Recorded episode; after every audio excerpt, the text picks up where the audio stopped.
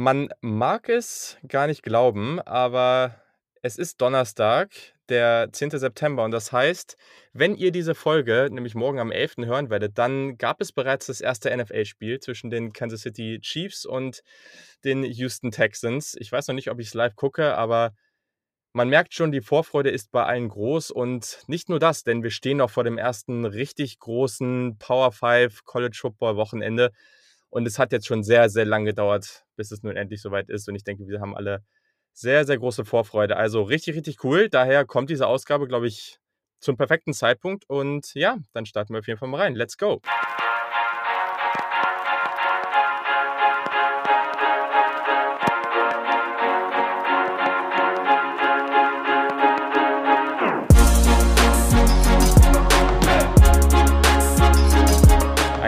Wunderschönen guten Tag und herzlich willkommen zum Saturday Kickoff Podcast.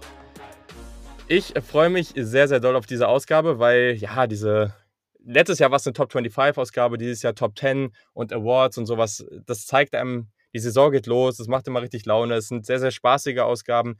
Nicht so detailliert vielleicht, aber man kann über viele Teams sprechen, man kann über die verschiedenen Einschätzungen sprechen und sich vielleicht auch ein bisschen bashen. Also das macht auf jeden Fall immer richtig Laune. Und heute habe ich tatsächlich zum zweiten Mal in Folge, ich glaube auch das ist ein Rekord, gleich zwei Gäste am Start. Das ist ziemlich, ziemlich cool. Dem Podcast könnt ihr natürlich folgen unter @saturdaykick auf Twitter und auf Instagram.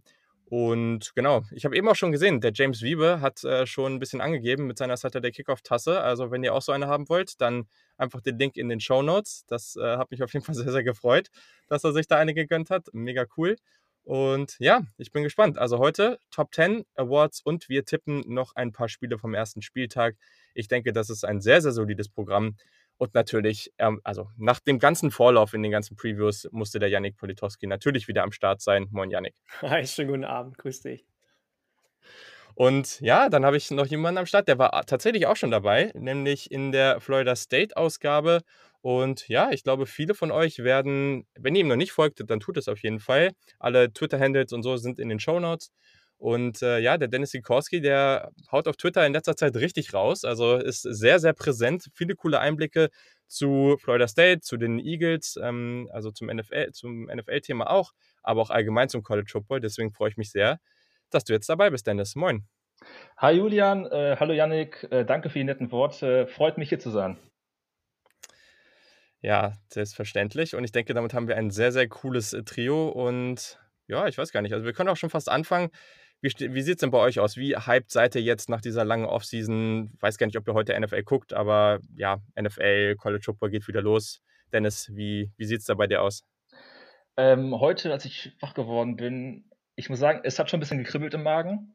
Ich, ich, ich habe mich ähm, jetzt auch schon mit zwei äh, Freunden verabredet, dass wir dann ab, äh, keine Ahnung, Mitternacht uns im Discord treffen und dann halt während des Spiels ähm, uns austauschen während des Spiels und äh, unsere Emotionen teilen. Und ich glaube, das wird äh, ein cooles Spiel und äh, ich freue mich. Janik, wie sieht es bei dir aus? Ähm, mir es ähnlich. Ich glaube, die NFL hat für den Season Opener kaum ein besseres Spiel aussuchen können mit den beiden äh, Quarterbacks Mahomes und Watson, aber auch vielen anderen Jungs, die super interessant sind natürlich. Ja. Ich weiß noch nicht so genau, ob ich mir live angucken kann, weil ich morgen auch um 8 raus muss und dann äh, die Arbeit ruft. Man muss ja auch ein bisschen mhm. mal lochen für das, was man ähm, so sich gönnt im Leben. ähm, von daher freue ich mich total, dass es jetzt wieder losgeht. Es ist immer noch so ein bisschen surreal für mich. Ähm, ich freue mich auch schon auf College Football am Samstag. Da fängt ja, du hast es schon gesagt, das erste richtige Power 5 Wochenende nennen wir es mal, beziehungsweise Power 3 Wochenende an mit den beiden stimmt, Conferences, stimmt. die nicht am Start sind. Ähm, ja, ich freue mich total, auch wenn ich Samstag so gut wie gar nicht gucken kann, wahrscheinlich nur die Nachtspiele, ähm, weil ich auch Samstag arbeiten muss. Aber ich bin total gehypt. Komischerweise, ich habe zwischendurch gedacht, ich habe ein bisschen den, das, das, ähm, weiß ich nicht, das Mo, wie heißt das, Mojo verloren für College Football, weil mhm. ich mit dieser ganzen Corona-Geschichte ein bisschen äh, mhm. am Hadern war, ob es äh, vernünftig ist zu spielen. Aber jetzt freue ich mich auf jeden Fall, dass es losgeht. Ja, ich glaube, da geht es äh, mir ganz ähnlich. Also letztes Wochenende war es auch noch nicht so, ich habe es noch nicht so gefühlt, ich habe es ja in der einen Ausgabe auch schon gesagt, aber jetzt gerade finde ich es irgendwie auch schon ganz cool und Mir geht es da ähnlich. Ich, ich muss auch noch mal schauen. Also eigentlich könnte man sich heute eine sehr, sehr coole Sportnacht machen. Also vorher irgendwie vielleicht ein bisschen NBA-Playoffs gucken und dann direkt rübergehen zur NFL. Aber ja, theoretisch habe ich ähm, bei der Arbeit auch um 8.30 Uhr Check-in. Also weiß noch nicht, ob das dann so die beste Idee ist. Also das muss ich vielleicht nachher mal gucken. Man muss auch mal äh, Fehler machen im Leben. das habe ich aber schon sehr oft gemacht. also, aber vielleicht äh, schlafe ich vorher auch noch mal ein bisschen. Das kann man natürlich ja. auch machen. Gut, aber ja, wenn diese Ausgabe raus ist, dann, ja, also dann, dann ist die Partie vielleicht gerade rum und äh, die, die Hörer wissen auch schon, wie es ausgegangen ist. Das wissen wir an dieser Stelle natürlich nicht und deswegen wechseln wir auch gleich das Thema und gehen zu unseren Top Tens. Also, ist natürlich schon auch verrückt, über wen man sich da teilweise Gedanken machen muss in so einer Top Ten, wenn zwei Power 5 Conferences fehlen. Also, das fand ich teilweise auch schon irgendwie crazy, weil am Ende, glaube ich, sind wir uns einig, dass Teams wie Ohio State, Penn State, Oregon, vielleicht auch so Teams wie USC ähm, definitiv zumindest mal Kandidaten für eine Top 10 bis Top 15 gewesen wären. Ähm, und das verändert die Lage natürlich schon, aber genau, also erstmal ganz spannend. Jeder von uns wird eine eigene Top 10 haben. Wir werden das nach und nach durchgehen. So, okay, wen haben wir auf, auf Platz 10, dann gehen wir einmal durch, dann auf Platz 9 und so weiter. Am Ende gibt es auch noch die Teams, die wir vielleicht ganz knapp raus haben, also irgendwie auf Platz 11 oder 12. Das denke ich ist auch nochmal ganz spannend. Und das kleiner Disclaimer, und das ist ganz, ganz wichtig. Also solche Rankings, die sehen teilweise ein bisschen unterschiedlich aus und das hat auch einen Grund. Hier geht es ganz klar darum, was wir denken, wie das Ranking am Ende der Saison aussehen wird. Also wenn bei Team A, aber wenn es bei Team A einen besseren Weg ins Playoff gibt oder wir den da sehen, als bei Team B könnte A, Team A höher gerankt sein, auch ganz un unabhängig davon, welches Team wir jetzt vom reinen Kader her besser sehen. Also kann natürlich sein, dass ein Big 12-Team jetzt einen einfacheren Weg äh, dazu hat, irgendwie am Ende nur ein oder zwei Niederlagen zu haben und ein SEC-Team ist vielleicht äh, von, vom Kader her besser, hat aber so viele schwere Spiele, dass sie eben nicht so viele gewinnen werden. Das ist natürlich sehr, sehr relevant und im College Football Alltag. Und daher solltet ihr das im Vorhinein wissen. Also ja, im Idealfall ist es dann so, dass die Top 4 Teams, die wir dann am Ende haben, dann auch unsere Playoff-Picks wären. Genau, so. Ich denke, für euch ist alles klar, oder? Absolut. Wir können starten. Sehr, sehr gut. Ja, dann äh, starten wir doch mal mit Platz 10. Und also ich habe schon so ein paar Top 10s gesehen und ich habe so das Gefühl, dass da, also wir haben natürlich offensichtlich irgendwie zwei, drei Teams auf den ersten Plätzen, aber da gibt es schon enorme Unterschiede, wo ich sogar schon sagen kann, dass es nicht mal drei Teams sind, die recht safe sind, sondern wahrscheinlich eher nur zwei. Daher bin ich mal ganz gespannt, wie sich das jetzt entwickelt. Und Dennis, du darfst gerne mal anfangen mit deiner Nummer 10. Auf der 10 habe ich die Texas AM Aggies. Ich, mhm. Ich glaube, dass ähm, man nochmal einen Schritt nach vorne macht mit Kellen Mond, der jetzt in sein viertes äh, Jahr als Starter geht, ähm, unter Head Coach Jimbo Fischer. Ähm, ich weiß nicht ganz genau, hm, wie die Offense ansonsten aussehen wird, vor allem was ähm, Receiver angeht. Ähm, deshalb bin ich zum Beispiel auf den äh, True Freshman Demon Demmers ganz gespannt. Oh yes. Oh, yes. Äh, das kann mhm. richtig, richtig gut werden. ähm, und ja, warum nur auf Platz 10? Ähm, man spielt ja ein SEC-only äh, glaube ich, mhm. wenn ich äh, noch ja. ähm, das richtig weiß. Und ja. man spielt auswärts bei Bama, auswärts bei Auburn, zu Hause Florida und LSU und ähm, ich kriege da nicht genug Siege zustande, dass ich die höher ranken könnte. Darum auf mhm. Platz 10. Ja, das äh, kann ich gut nachvollziehen. Das finde ich sehr, sehr verständlich. Janik, wen hast du auf 10? Texas AM ist es schon mal nicht. Ähm, ich habe auf 10, ich fange gleich mal an mit einem Group of Five Team, beziehungsweise jetzt auch nicht mehr Group of, hm. Group of Five. Ich habe da, ähm, du hast die eben schon kurz angeteasert, die Louisiana Raging Cajuns. Ich bin so ein bisschen Group of Five technisch auf deren Hype-Train aufgesprungen. Mhm. Ich habe letzte Ausgabe, als wir schon kurz über die gesprochen haben, schon gesagt, dass ich großer Fan von Billy Napier bin und was der mit dem Programm macht. Ähm, ich mag die beiden Running Backs, Elijah Mitchell, der ja mehr so ein bisschen der Workhorse Running Back ist, und Trey Ragas, der für die Big Plays zuständig ist. Ich glaube, dass die ähm, eine relativ gute Chance haben, in der kommenden Saison endlich mal App State, auch wenn es schwierig wird, vom Sunbelt-Thron zu stoßen. Wir mhm. tippen ja nachher noch Spiele. Das erste Spiel von den Raging Cajuns wird ja sogar live im deutschen Fernsehen übertragen, wenn ich mich nicht ja. täusche, auf ja, Pro7 Max gegen, gegen Iowa State. Und ich glaube, dass sie sogar die Chance haben, mit einer oder null Niederlagen rauszugehen aus der Saison. Und deswegen blieb mir nichts anderes übrig, als die gleich mal an 10 zu setzen. Ja, ist das schon ein kleiner Spoiler auf ein Upset. Das wird natürlich noch nicht verraten. Dazu müsst ihr natürlich dranbleiben. Und finde ich auf jeden Fall sehr, sehr spannend. Also, es ist auch ein Team, ich, ich habe ich hatte das Spiel irgendwie noch gar nicht so auf dem Schirm für den, für den Spieltag jetzt und freue mich sehr darauf. Also finde das ziemlich cool, die Partie. Es könnte vielleicht sogar die, muss man am Ende mal sehen, aber die beste Partie vom Wochenende sein. Einfach durch auch das Matchup der beiden Quarterbacks.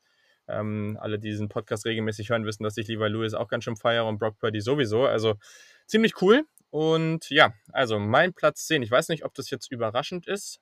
Ich glaube, die Meinungen gehen da auch etwas auseinander, aber mein Platz 10 ist tatsächlich Notre Dame. Ähm, ja, also ich glaube, wenn die Niederlagen, die ich jetzt so im Sketch sehen habe, ich will jetzt auch nicht zu stark spoilern, aber die würden es dann eben sehr, sehr schwer machen. Sie verlieren einfach sehr, sehr viel in der Defense. Ich habe sie vor, ähm, oder nee, Quatsch, äh, ja, also vielleicht geht das, das geht mit meinem neunten Pick gleich zusammen. Deswegen mache ich gleich mal den neunten, Mick, äh, den neunten mit, weil sonst macht das irgendwie nicht so viel Sinn. Dann könnt ihr danach euren neunten raushauen. Aber sie haben einen minimal leichteren Schedule als Miami. Sie spielen nicht gegen Virginia Tech ähm, und ja, wenn beide nur zwei Niederlagen haben und nicht ins Championship Game kommen, dann hat Miami natürlich mehr geleistet, wenn sie dann auch die Partien gewinnen, die ich ihnen zutrauen würde. Deswegen habe ich tatsächlich Miami einen Platz davor, auf Platz 9. Mir ist bewusst, dass das ein Risikopick ist. Also erstens, ohne wäre langweilig. Aber es ist auch so, hier kann natürlich viel passieren. Das kann sehr, sehr gut werden mit Miami, alleine wegen Derek King. Es kann aber auch komplette Katastrophe werden, wie so oft mit Miami. Also das ist hier definitiv ein Risikopick, aber wenn sie jetzt zum Beispiel nur zwei Spiele im Schedule verlieren, dann haben sie eben zum Beispiel auch einen besseren Schedule als ein Iowa State. Ähm, wenn sie eben nur zwei verlieren, ähm, ja, dann und dann kann ich jetzt vielleicht auch schon mal sagen, Texas A&M habe ich nicht in meiner Top 10, aber das sehe ich eben auch so, weil ich oder da gehe ich mit dir mit, Dennis. Ich sehe halt nicht, dass die nur zwei verlieren. Also auf dem Schedule sehe ich einfach mindestens drei Niederlagen. Da können die auch gar nicht so viel für. Aber da hat Miami eben den Vorteil und ich glaube, Yannick und ich, wir haben da mittlerweile schon so die Meinung, dass die ACC gar nicht so schlecht aufgestellt ist. Also wenn man damit nur zwei Niederlagen rausgeht, dann ist da eine Top 10 Platzierung am Ende durchaus drin. Auf genau. jeden Fall, auf jeden Fall, ja.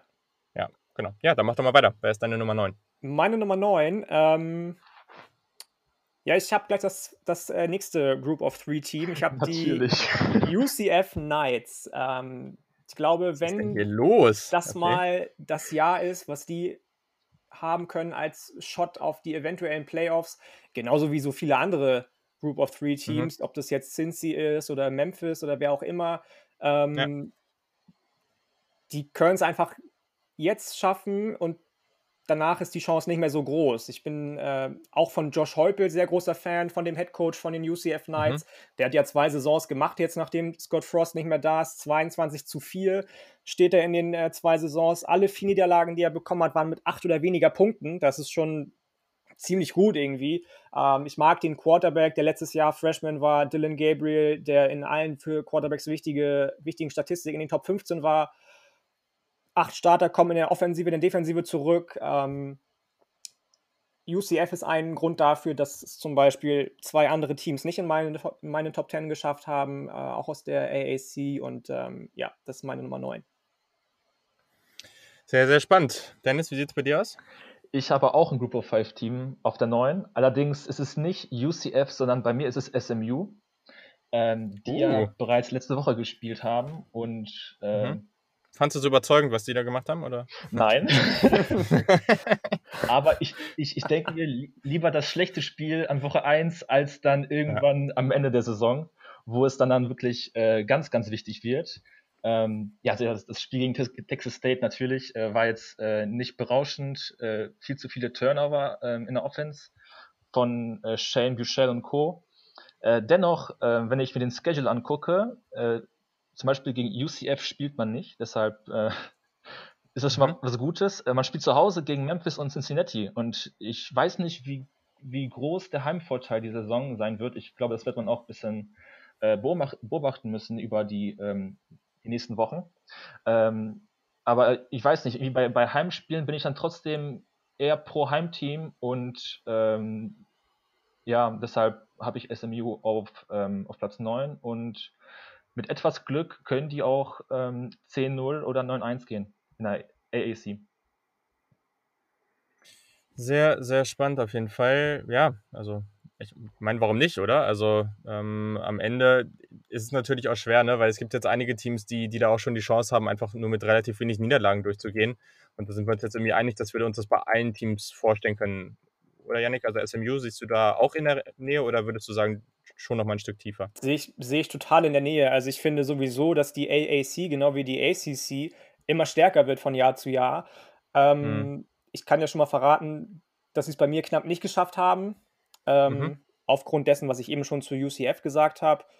Ja. Ähm, ich fand das erste Spiel ganz und gar nicht überzeugend, auch wenn ich großer ähm, ja, Befürworter von Shane Boucher bin, von, von Sony Dykes, von dem System, was sie spielen. Mhm.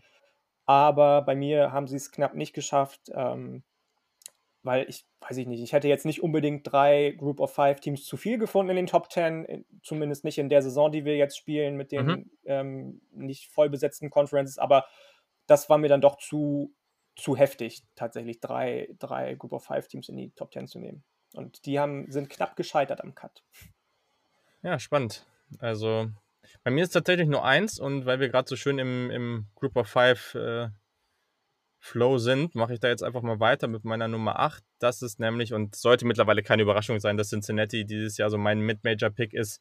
Und daher gehe ich da mit den Bearcats wie gesagt, auch die haben gute Chancen, da am Ende eine sehr, sehr schöne Saison zu spielen. Desmond Ritter ist ein wirklich hervorragender Quarterback, den sie da haben. Und in den letzten Jahren hatte ich immer noch ein bisschen was auszusetzen an seinem Spiel, aber ich glaube, der kann jetzt dieses Jahr auch nochmal einen kleinen Schritt machen und dann, ja, warum nicht, ne? Also war letztes Jahr schon so ein, so ein gewisser Pick von einigen, dass sie, dass sie ein gutes Jahr haben können. Sind am Anfang ja schön von Ohio State verprügelt worden, aber danach war das Jahr wirklich sehr, sehr gut. Also ich, ich glaube, die haben sogar kein einziges Spiel mehr verloren, wenn ich mich jetzt nicht ganz irre.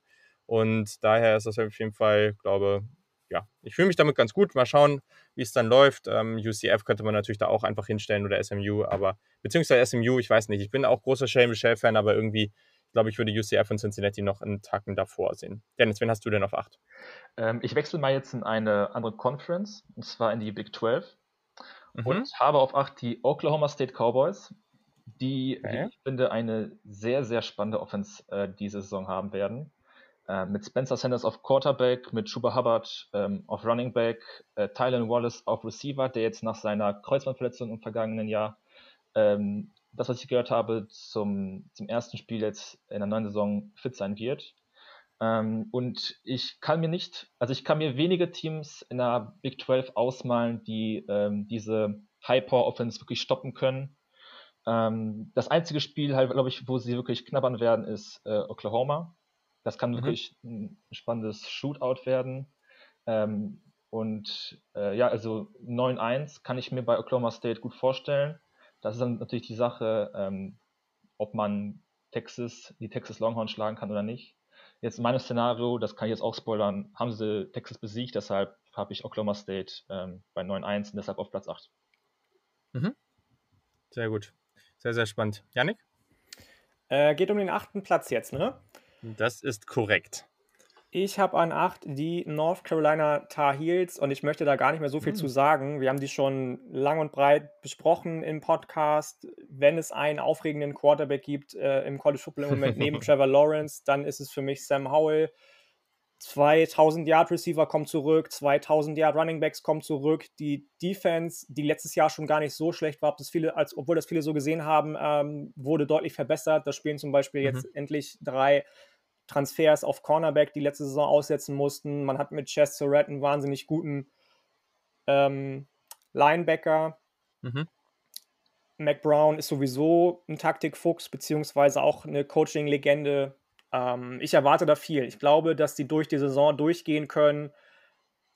Ähnlich gut wie Notre Dame, aber nicht ganz so gut. Und ähm, ja, ich glaube, dass da ein bisschen auch so ein bisschen der, der, ja, ich will nicht sagen nationale Hype, aber dann doch irgendwie mit, mit rein spielt. Es gibt ja immer pro Jahr, habe ich das Gefühl, ein Team, das auch von mhm. den, von den ähm, ja, Kom Komitees so ein bisschen ähm, betätschelt wird. Ich glaube, dass das äh, North Carolina sein kann. Von mir werden sie sowieso betätschelt und ähm, deswegen habe ich sie an 8. Ja, da bin ich ja mal gespannt, wie das weitergeht. Also ich hätte ja sogar gedacht, dass du die vielleicht sogar noch ein bisschen höher hast als nee, Fanboy, noch, aber. Noch nicht. Nein, nein, nein, nein, da muss man realistisch bleiben. Also, Okidoki. auch wenn das vielleicht schon unrealistisch wirkt für einige, aber noch höher habe ich den nicht gesehen. Nee, nee. Aber es ist spannend, ne? wie die ACC eigentlich auch immer so als schwächere Conference gilt. Aber wenn wir zumindest in dem Szenario jetzt auf die besten Quarterbacks im Land gucken, dann haben wir auf jeden Fall mit, also auf die Quarterbacks gucken, die noch nicht gespielt haben. Vielleicht sind da am Ende des Jahres noch ein paar andere dabei, aber dann haben wir vielleicht echt die beiden Besten in der ACC. Das ist auf jeden Fall schon sehr, sehr spannend, finde ich. Und ja, eigentlich ganz cool. Ja, gut, dann Dennis, mach doch mal weiter mit deiner 7. Ich äh, mache jetzt mal als letztes Mal. Ja, ähm, Copy-Paste, Nummer 7, North Carolina Tar Heels. Äh, ja, ich kann Yannick nur zustimmen ähm, bei dem, was er eben gesagt hat. Ähm, ich, ich kann mir wirklich gut vorstellen, dass North Carolina aufgrund ihres äh, Schedules äh, ungeschlagen äh, durch die Saison kommt ähm, und dann halt eben bis zum ACC Championship Game kommt. Ähm, was ich halt ganz wichtig finde, ist, dass man an Woche 13 zu Hause gegen Notre Dame spielt. Das könnte so ein, äh, so ein Faktor sein, der, äh, ich denke mal, sehr richtungsweisend sein kann für die Saison. Ähm, man spielt nicht in der Regular Season gegen Clemson. Und allein das ist schon, finde ich, wieder ein Plus für North Carolina, ähm, dass man wirklich die Chance hat, ungeschlagen durchzukommen und deshalb äh, bei mir auf der 7. Sehr interessant, sehr interessant. Also zweimal North Carolina hinterher. Janik, wen hast du auf sieben? Auf sieben habe ich, ähm, man möge mir den Spruch verzeihen, aber äh, Texas is back, die Texas Longhorns.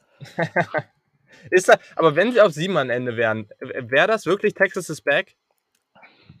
Da kann man drüber streiten, ne? Das ist. Ähm, ja. ich sehe dieses Jahr irgendwie als das Jahr, in dem man dann doch Oklahoma am gefährlichsten werden kann. Sam Ellinger geht in seine letzte Saison. Man hat mit Tariq Black einen neuen Wide Receiver. Der Head Coach sitzt natürlich immer noch auf dem Hot Seat, aber will jetzt, glaube ich, auch mal zeigen, dass er dann doch für mehr als nur 8-3 oder was äh, gut ist. Die letzten beiden Saisonspiele 2019 sahen ja wieder ganz gut aus.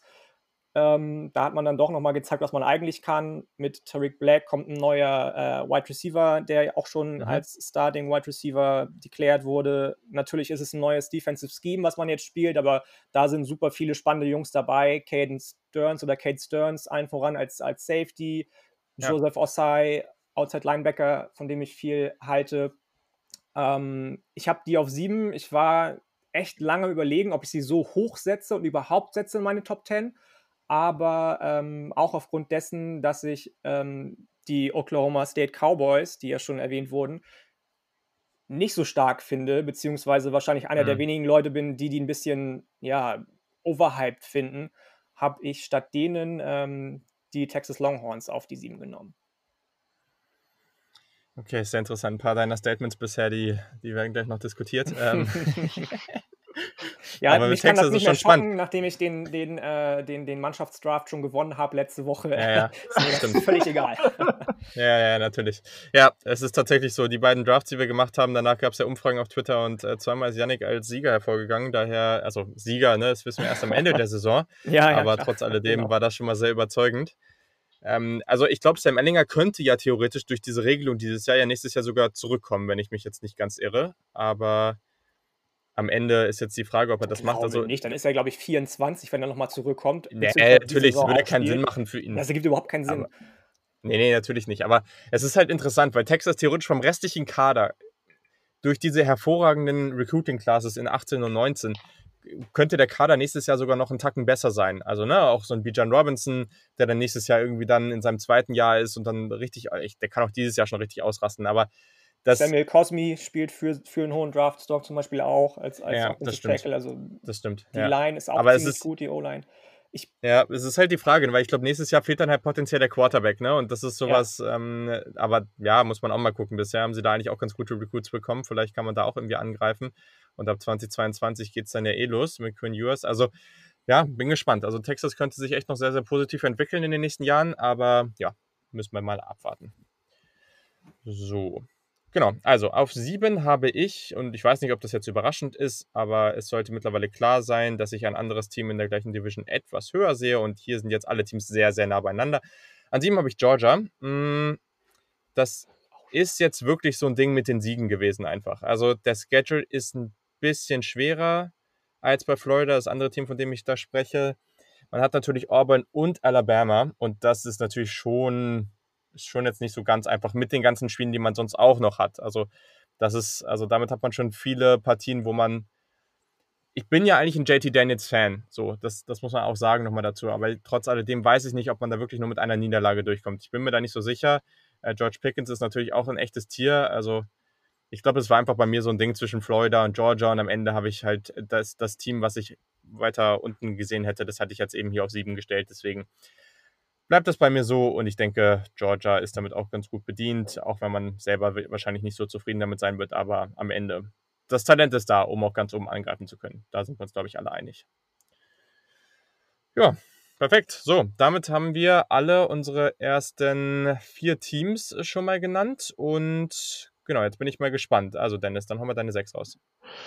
Du hast gerade eben Georgia angesprochen, bei mir auf der 6 Florida Gators. Ähm, und zwar eigentlich fast schon aus den gleichen Gründen, äh, die du eben genannt hast, nur eben andersrum. Mhm. Ähm, zur Offense, äh, ich meine, Kyle Trask ist, denke ich mal, ein spannender ähm, Quarterback im College, auch ähm, für den kommenden Draft. Man hat mit Kyle Pitts einen sehr, sehr spannenden Tight End, äh, auf den ich mich auch sehr, sehr freue, muss ich sagen.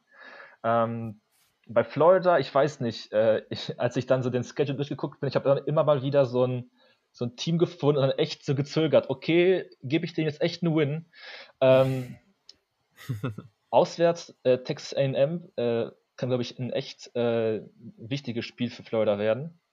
Äh, man spielt, äh, ich glaube, in Jacksonville, also auf Neutral gegen Georgia das wird also das, das Spiel um die Conference, um die. Ja, äh, wobei das ja auch mehr, also das kommt ja eher Florida zugute als Georgia, ne? Ich, so wirklich ja, nee, finde ich das nicht.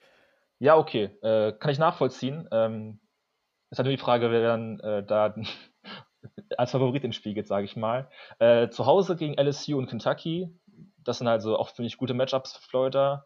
Ähm, mhm. Aber man muss sich halt, finde ich, bei der SEC East halt echt entscheiden, ob man Georgia oder Florida ähm, höher hat. Ich habe das kann ich jetzt auch schon verraten, Georgia etwas höher, deshalb Florida auf 6. Mhm. Ja, wäre jetzt auch überraschend, wenn du Georgia nicht in deiner Top 10 gehabt hättest, dann äh, hätte ich auch ein bisschen an dir gezweifelt. ganz, ganz knapp aber das, ganz knapp. Aber das hätte ich dir jetzt auch nicht zugetraut. Also, ja, okay, perfekt. Ja, Yannick, dann ähm, überrasch uns mal mit deiner 6. Ja, jetzt gibt es keine Überraschung. Bei mir ist nämlich genau andersrum. Ich habe Georgia auf 6. Ich habe nämlich Florida genauso wie du wahrscheinlich ein bisschen höher. Ähm, ja bei mir hat es dann auch bei Georgia am Ende mit den Siegen nicht mehr hingehauen, dass ich sie noch höher sehe. Ähm, das hat gar nicht so viel damit zu tun, dass ich die Spieler nicht mag. Ich habe ja auch schon in einer der vorangehenden Episoden gesagt, dass ich zum Beispiel den Nose Tackle wahnsinnig spannend finde und so ein kleiner Nose mhm. Äh, bin. der, der glaube ich, erst Sophomore oder Junior wird. Ich, Junior wird er, glaube ich, der Nose Tackle. Ja. Ähm, es hat einfach so Schedule-Gründe. Sie spielen hintereinander gegen Auburn, Tennessee und Alabama. So, ich bin Tennessee-Fan, ich erwarte viel von denen. Das ist für mich schon mal so der erste potenzielle Upset. Gegen Auburn weiß sowieso jedes Team nicht, ob es da überhaupt eine Chance hat. Das hängt immer irgendwie mit Auburn selbst zusammen, ob die jetzt Bock haben oder nicht. Wenn die Bock haben, dann äh, kann das richtig in die Hose gehen für Georgia. Natürlich auch andersrum, aber und danach ja. gegen Alabama, das finde ich einfach als Stretch super, super schwierig. Und dann kommen dahinter dann Kentucky, die ja auch ein bisschen mehr wollen, vielleicht mhm. diese Saison endlich mal, und Florida in Jacksonville, wie gesagt.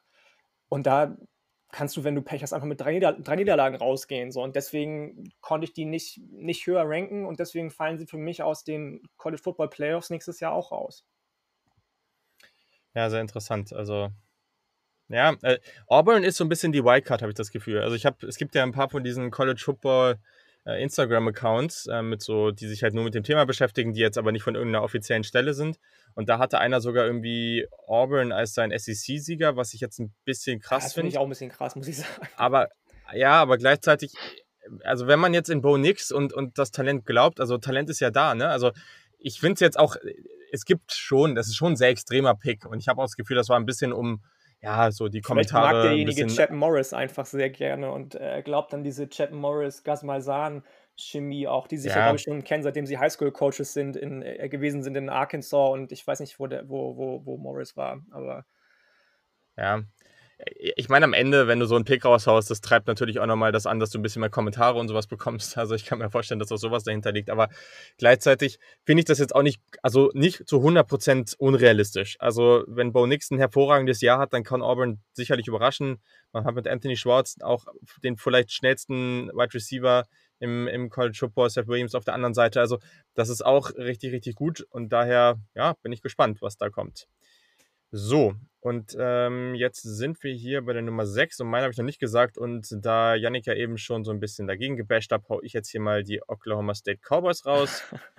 und ja, also für mich, ich bin da voll, voll dabei mit der Offense. Ich glaube, ähm, Spencer Sanders kann da auch nochmal einen guten Schritt nach vorne machen. In anderen Conferences würde ich es vielleicht ein bisschen anders sehen, aber ich glaube, hier kann man mit der Offense und die Defense, ja, muss man mal schauen, aber ich denke, mit der Offense, das wird reichen, um, um da ins Championship-Game zu kommen. Ähm, ja, daher, also ich glaube, das große Problem ist natürlich, dann würde man zweimal gegen Oklahoma antreten und das darf dir natürlich nicht passieren, dass du zweimal gegen die verlierst.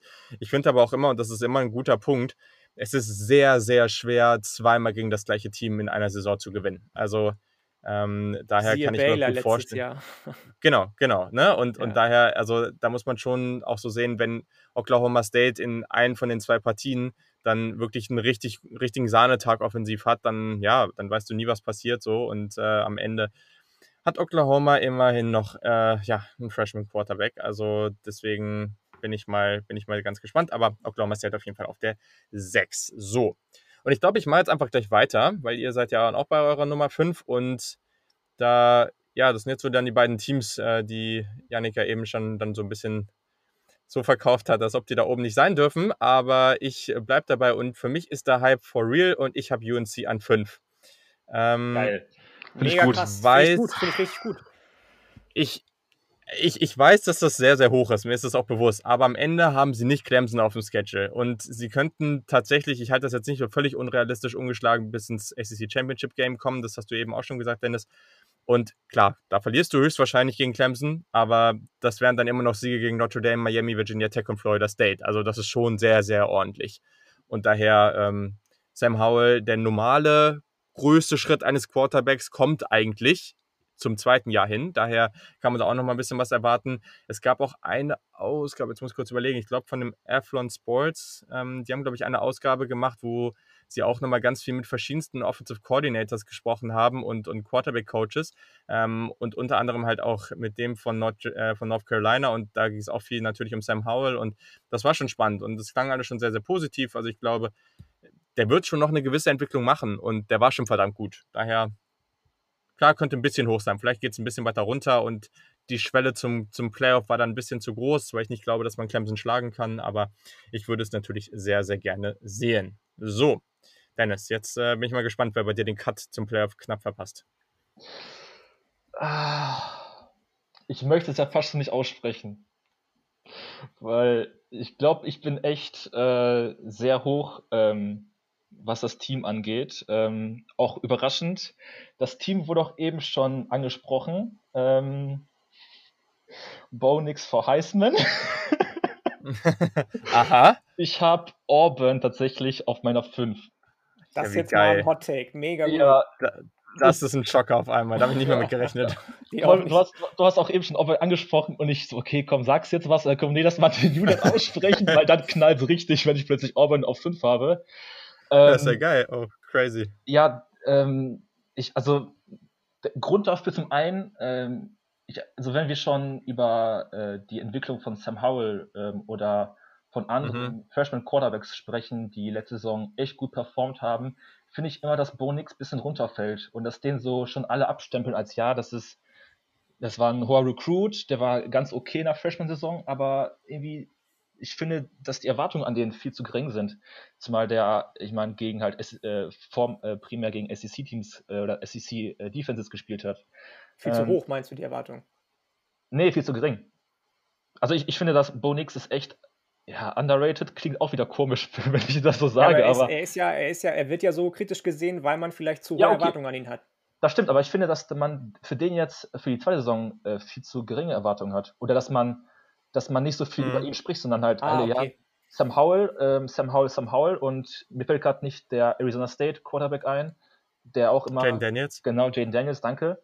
Ähm, die spielen zwar äh, jetzt nicht im Herbst, die in der Pac 12, aber so, ich finde immer, dass die beiden Namen immer genannt werden und Bonix äh, immer so runterfällt. Ähm, ja. Ich mag die Wide, Wide Receiver Combo aus Seth Williams und Anthony Schwartz echt gerne. Ähm, mit der hat er auch schon eine Chemie aufgebaut letzte Saison. Ähm, und wenn ich, und warum jetzt Auburn auf 5 ist, ähm, man spielt halt bei Georgia und bei Bama. Das sind für mich zwei Niederlagen. Allerdings ähm, sind das halt zwei echt gute Teams und ich finde, ich glaube, dass man sonst tatsächlich zu Hause mhm. LSU, Texas AM, äh, Kentucky wirklich schlagen kann. Und ich meine, 8-2 klingt jetzt für ein, äh, für ein Team auf 5 echt irgendwie nicht so gut vom Ranking, aber es sind halt zwei echt gute Teams und darum ist bei mir Auburn auf der 5. Sehr, sehr spannend. Das finde ich sehr gut, weil wir hier echt immer noch mal so eine Überraschung dabei haben. Das finde ich top. Und am Ende, es passieren solche Überraschungen im College Football. Es ist jetzt nicht so, als ob das total unnormal wäre. Daher, ja, finde ich, find ich richtig cool. Und wenn man ein Bonix Believer ist, dann. Ähm, ich, und ich sage damit nicht, dass ich jetzt, glaube, also ich glaube auch, dass der nochmal einen ordentlichen Schritt machen wird. Ich finde den auch echt spannend. Daher finde ich äh, nicht völlig unrealistisch und habe ich ja eben auch schon gesagt, ich finde es nicht mal komplett unrealistisch, dass die die SEC gewinnen. Dann finde ich es natürlich auch nicht unrealistisch, dass sie jetzt auf Platz 5 am Ende sind. Daher sehr, sehr cooler Pick. Und jetzt äh, darf Yannick uns auch nochmal schocken. Ja, weiß ich nicht, ob das ein Schock wird. Ähm, ich glaube nicht. Ich, nee, also ich habe auch fünf äh, Notre Dame, wahrscheinlich am höchsten von uns allen. Mhm. Ja, die verlieren viel, ähm, aber die haben immer noch Ian Book, der in sein letztes Jahr geht. Die haben immer noch einen guten Defensive Coordinator, einen guten Offensive Coordinator. Da werden viele Freshmen dabei sein, beziehungsweise Sophomore, die gleich Impact haben werden. Die haben Kyle Hamilton, Safety, von dem ich sehr viel halte, der letztes Jahr schon als Freshman die Defense fast alleine getragen hat, der nur ein Passer-Rating von 1,3 erlaubt hat bei über 250 Snaps, die er gespielt hat. Ich glaube, dass die ähm, mit, ich muss noch mal gucken, ich glaube, die haben elf Spiele ne, in der ACC, 10-1 ja. durch die mhm. Saison gehen. Ich glaube, dass die gegen ähm, North Carolina noch gewinnen werden, gegen Clemson, auch wenn es zu Hause ist sehe ich nicht, aber dann bist du, wie gesagt, bei 10-1 und das reicht einfach fürs ACC Championship Game. Mhm. Wenn man das gewinnt, wenn man dann das zweite Mal gegen Clemson spielt und da gewinnen sollte, ist vielleicht noch mehr drin. Ähm, ich habe auch lange überlegt, ob ich noch ein anderes SEC-Team nehme und das wäre dann der Schocker gewesen wahrscheinlich. Habe mich aber dagegen entschieden und die auch komplett rausgelassen aus den Top 10, aber das sagen wir ja gleich noch. Mhm. Ähm, ja, ich, ich bin äh, wenn es um einen Hype-Train bei einem großen Team geht, dieses Jahr voll bei Notre Dame dabei. Sehr, sehr cool. Ja. Ja, ist auf jeden Fall schon mal ein enormer Unterschied jetzt hier an der Stelle, den wir, den wir jetzt hier dabei haben. Ähm, bei mir Notre Dame auf 10. Und bei Dennis haben wir Notre Dame noch gar nicht gesehen. Also bin ich mal gespannt, ob die vielleicht sogar noch kommen. Und daher, ja, schmeiße ich einfach mal den Ball zu dir rüber. Du kannst ja mal raushauen, wen du auf 4 hast. Und vielleicht ist das ja sogar Notre Dame. Ähm, Nummer 4 ist für mich ein, ein weiteres Big 12 Team und das sind mhm. dann die Oklahoma Sooners. Ähm, okay. Es ist halt Lincoln Riley. Und ich glaube, bei dem kann wirklich, der kann wirklich jeden talentierten Quarterback nehmen, ähm, egal wie viel Erfahrung er ähm, im College Football gemacht hat, die Offense wird funktionieren. Und ja, man verliert CD Lamp an den Draft, man verliert auch andere wichtige Spieler. Ähm, ich kann auch Spencer Rattler noch nicht so richtig einschätzen, aber ich bin mir sehr sicher, dass er äh, trotzdem ähm, produktiv sein wird. Ähm, und ja, wenn sie Oklahoma State und ähm, Texas schlagen können, dann gehen sie halt für mich ungeschlagen durch die Big 12 und verdienen sich somit einen Platz äh, in den Playoffs. Ganz einfach. Dagegen ist nicht so viel einzuwenden, würde ich sagen. Ich mache mal weiter kurz. Und zwar, ja, wir haben eben jetzt schon ausführlich über diese, ja, diesen, diese Dimension da zwischen den beiden gesprochen, zwischen Georgia und Florida. Bei mir ist Florida auf der 4. Also offensichtlicherweise, weil ich glaube, es ist kein Spoiler, dass noch ein weiteres SEC-Team weiter vorne kommt. Also wäre es bei mir dann so, dass ich tatsächlich zwei SEC-Teams im Playoff habe. Ich habe lange mir gerungen, ob ich eben UNC oder Oklahoma State wirklich nochmal weiter vorsetze, aber ja, dazu ist das Schedule dann einfach zu gut. Also natürlich kann es auch passieren und da ja, hast du jetzt ja gerade schon. State. Was habe ich gerade gesagt? Du hast Florida State gesagt. Ach so, nee, nee, Florida natürlich. Ähm, und Schade. Es kann natürlich passieren, was du gerade gesagt, was du gerade gesagt hast, Dennis. Ne? Also es kann passieren, dass das ein oder andere Team zwei Niederlagen hat und dann ist es natürlich wieder eine sehr spannende Debatte.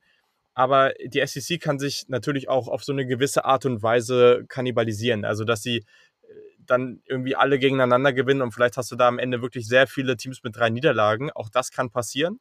Und das kann, äh, so ein, so ein sehr, sehr schwerer Schedule ist immer wichtig und auch irgendwo gewollt, weil man damit genug Argumente hat, um ins Playoff einziehen zu können. Aber wenn er zu stark ist und man zu wenig Spiele gewinnt, ist es natürlich wieder negativ. Ich traue Florida dieses Jahr zu. Ich glaube, sie können diesen nächsten Sprung machen. Wer die Folge nicht gehört hat, da habe ich auch mit Yannick ausführlich drüber gesprochen, dass Florida schon die ganze Zeit an dieser Grenze ist. Die ganze Zeit sehr, sehr erfolgreich, aber eben noch nicht auf dem Niveau ganz weit oben. Und dieser Sprung von so 10 Siegen auf so 11, 12 Siege ist eben nochmal oder ist vielleicht sogar der schwerste von allen. Und ich glaube, dieses Jahr kann man eben diesen Sprung nach ganz oben oder zumindest auf Playoff-Ebene schaffen. Und deswegen, ja, glaube ich, ähm, hat man da einen ganz guten, äh, ganz guten Weg. Und vor allem, man spielt eben nicht gegen Auburn und Alabama und das hilft natürlich an der Stelle. Ja. So. Dann ähm, haben wir die Nummer 4 und Yannicks 4 fehlt noch. Ja, ich wollte eigentlich erst sagen, ich kann ja zweimal plus 1 sagen jetzt bei den Teams, die kommen aber ähm, ich habe sie in umgekehrter Reihenfolge. Ja, kannst auch einfach 4 und 3 gleich raushauen. Ist genau, okay. ich habe jetzt die Florida Gators auf 4 und die Oklahoma Sooners auf 3. Ganz mhm. einfach aus dem Grund, ähm, weil ich der Meinung bin, dass die Conference Champions an 1, 2, 3 sein sollten und nicht ein zweites Team, das vielleicht nicht Conference Champion ist, an 3. Ansonsten hätte ich ähm, Florida an 3 gesetzt und nicht Oklahoma ihr habt beide schon genug dazu gesagt. Zu Oklahoma bleibt mir nur zu sagen, dass ich gespannt bin, wie Spencer Rattler klarkommt. Ich sehe, dass, dass ähm, Lincoln Riley bis jetzt jeden ähm, irgendwie halbwegs passabel und das ist noch sehr, sehr ja, passabel ausgedrückt äh, hinbekommen hat. Ähm, aber ich bin gespannt, ob er das auch mit Spencer Rattler schafft, der ja so ein bisschen Off-Field-Issues auch haben soll bis jetzt die festgestellt wurden bzw. beobachtet wurden. Ähm, aber trotzdem reicht es für Platz 3, Platz 4, Florida Gators, haben wir schon drüber gesprochen, hast du gesagt. Kyle Trask will seinen Draftstock erhöhen. Viele andere Jungs sind da mit dabei, die super spannend sind. Von Dan Malen halte ich sowieso viel und ähm, wenn man Glück hat, geht man ungeschlagen oder mit einer Niederlage aus der Saison. Die Niederlage sehe ich zum Beispiel ähm, bei, bei ähm, ja, weiß ich gar nicht bei wem tatsächlich. Ähm, vielleicht gehen die auch ungeschlagen durch die Saison in der SEC East. Mhm. Ja, man spielt in den ersten drei Spielen gegen äh, Ole Miss, South Carolina und Texas AM. Da kannst du mit 3-0 durchgehen und dann geht es halt einfach immer so weiter. Wenn man LSU auch schlägt, dann hat man schon so viel Hype-Train aufgeladen, dass ich nicht sehe, dass die sich da aus dem, aus dem Swag in Anführungsstrichen äh, rausbringen lassen irgendwo deswegen glaube ich, dass die das zweite SEC-Team sind, das in die Playoffs einzieht, ähm, dass es für Dan Mullen endlich mal so weit ist und er da vielleicht sogar den großen Wurf äh, landen kann. Aber das ist noch eine andere Geschichte. Oklahoma an drei, Florida an vier bei mir. Sehr, sehr cool. Und ja, es gab viele Überraschungen bisher, aber das ist keine, denn äh, da kann ich einfach kurz weitermachen und das kurz einfach dazu raushauen. Auch ich habe Oklahoma an drei. Ähm, du hast schon sehr viel dazu gesagt, deswegen brauche ich jetzt gar nicht viel mehr dazu sagen. Und ja, Dennis, sag erstmal deine Nummer drei. Bei mir sind es dann die Georgia Bulldogs. Ich habe tatsächlich Georgia mhm. ähm, über Oklahoma. Ähm, ich weiß gar nicht, ob das so sinnvoll war. Ähm, allerdings, ich, ganz ehrlich, ich, ich, ich finde ja, ich, wie stark findet ihr die Big 12? Weil ich meine, gefühlt sind da wirklich, du hast da drei, also du hast Oklahoma, du hast Oklahoma State und du hast äh, Texas. Mhm. Ich finde, danach hast du ein riesen, äh, riesen Loch erstmal, was die Qualität angeht, zumindest ähm, glaube ich, das für dieses Jahr. Und ich glaube, dass Niederlage gegen, äh, gegen Bama ähm, trotzdem reicht, um vor einem Oklahoma zu stehen, äh, die ungeschlagen gehen. Ich kann mir sehr gut vorstellen, dass Georgia das, äh, das erste Spiel gegen Alabama gewinnt, auch wenn sie bei Bama spielen und dann halt im SEC Championship Game Alabama gewinnt und dadurch dann halt äh, hm. Georgia sozusagen ungeschlagen durchgeht, aber dann halt mit einer Niederlage dann trotzdem ähm, über Oklahoma steht, weil sie halt dann gegen den anderen SEC-Rivalen ähm, äh, verloren haben. Ich will auch nicht zu viel ähm, JT äh, Daniels hypen, weil dafür habe ich einfach auch noch zu wenig von ihm gesehen. Ähm, ich mag aber einfach die, die Tiefe des Kaders und ich meine, in den letzten drei Recruiting Class war man halt auf Platz 1, 2 und 1 National. Du hast da wirklich ja. ganz, ganz äh, interessante Spieler, die auch zum Teil einfach noch gar nicht äh, auf dem Platz standen. Ich habe auch schon äh, mir noch gestern, glaube ich, noch ein paar äh, Clips angeschaut aus dem Trainingcamp und das sieht alles echt gut aus, was die äh, Redshirt Freshmen, Freshmen und auch Sophomores da äh, zeigen. Und deshalb, ja, ich mag Georgia diese Saison mehr als Florida. Ähm, und ja, darum Platz 3 Georgia bei mir. Ja, das mit dem JT Daniels-Hype mache ich dann für dich, das ist vollkommen okay. Und äh, ja, ich finde das mit der Big 12 interessant, weil ich glaube, Yannick hat da vielleicht noch eine leicht andere Sicht. Was ich sagen muss, ich sehe auch einen extremen Drop-Off, ja. Auch wenn ich glaube, dass TCU vielleicht hier und da überraschen könnte, aber gleichzeitig der Schedule, der ist jetzt nicht so lang, ne? Und dann sind ja schon immer drei Teams mit Oklahoma State, mit Texas und mit Iowa State, die ich alle nicht ganz schwach finde. Ähm, und das ist ja dann schon fast die, die Hälfte vom Schedule. Deswegen, also die drei Partien finde ich dann immer schon gar nicht so einfach. Aber das, was dahinter kommt, da würde ich jetzt zum Beispiel im Vergleich, selbst im Vergleich zur ACC persönlich sagen, dass die ACC da besser aufgestellt ist. Ähm, da stimme ich vollkommen zu übrigens. Ich finde deswegen, die ACC, ja. ja, absolut. Absolut. Also die ACC wird eh immer unterschätzt. Ähm, ich weiß nicht, wenn ich noch mal kurz was zu Big 12 sagen kann. Ich ja, finde ja, genau, auch da, ähm, man sagt ja immer, die Big 12 kann keine Defense spielen, aber ich finde, dass sich das schon in den letzten 1, 2, 3 Jahren durchaus gewandelt hat durch die äh, Head Coaches, vor allem die da jetzt an den Regentschaften sind. Iowa State spielt eine tolle Defense, Kansas State spielt eine tolle Defense, TCU ist sowieso spannend mit den ganzen Draft-Eligible Prospects, die sie da haben. Ich finde auch, dass, ähm, ähm, wie heißen sie denn? Hm, nee, finde ich gar nicht, aber also wie gesagt, ich, ich sehe einfach viele, viele Teams, die defensiv den offensiv starken mhm. Big 12 Teams Probleme bereiten können und deswegen ähm, finde ich jetzt nicht unbedingt, dass, ja, also ja, ich bin mit euch, gehe mit euch, dass der Drop-Off ein bisschen größer ist als in der SEC, wenn nicht sogar sehr viel größer, aber so schlecht wie die anderen Teams in der Big 12 gemacht werden, abgesehen von Texas, Oklahoma State und äh, Oklahoma und mit Abstrichen Iowa State und TCU, sehe ich den Rest jetzt nicht, muss ich sagen. Mhm. Ja, legitim, würde ich sagen. Also finde ich vollkommen okay.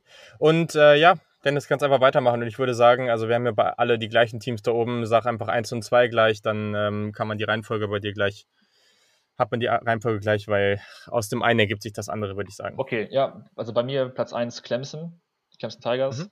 Ich glaube, die gehen ungeschlagen durch, ähm, schlagen Notre Dame und spielen nicht gegen UNC, stimmt. Vielleicht im ACC Championship Game.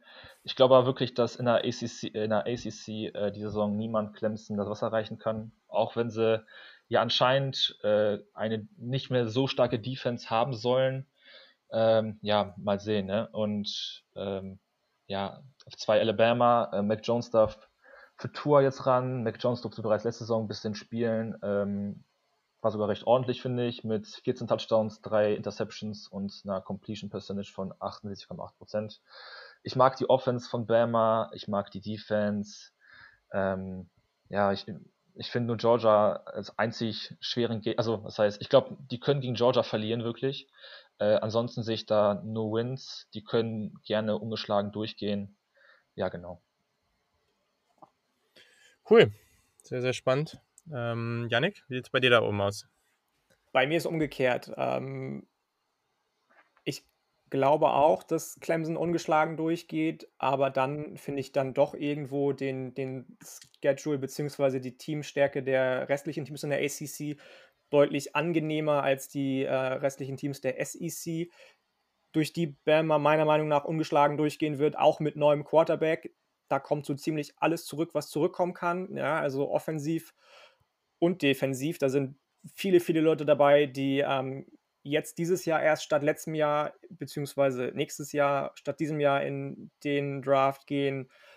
Und ähm, deswegen glaube ich, auch mit neuem Quarterback, Mac Jones wird er wahrscheinlich heißen, dass das Bama, ja, da, da, laufen Leute rum wie Patrick Surtain, Jalen Waddle und ich kann sie gar nicht alle aufzählen jetzt.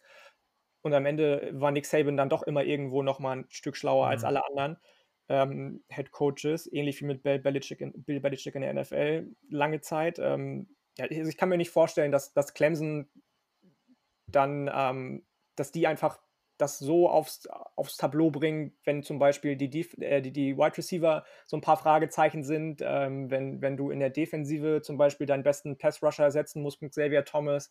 Deswegen, ähm, auch wenn beide ungeschlagen sind, sehe ich Alabama einfach nochmal ein Stück weit, weit da vorne der Conference geschuldet wegen einfach.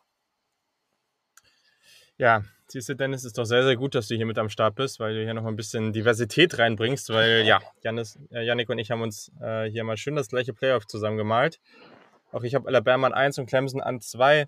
Muss natürlich sagen, Clemson ist auf Wide Receiver noch mal ein bisschen geschwächt und allgemein, sie werden auch so schon mal deutlich schwächer als Alabama, weil die sind noch immer sehr, sehr gut mit Jalen Waddle und Devonta Smith. Und dahinter laufen ja auch noch ein paar talentierte Jungs rum.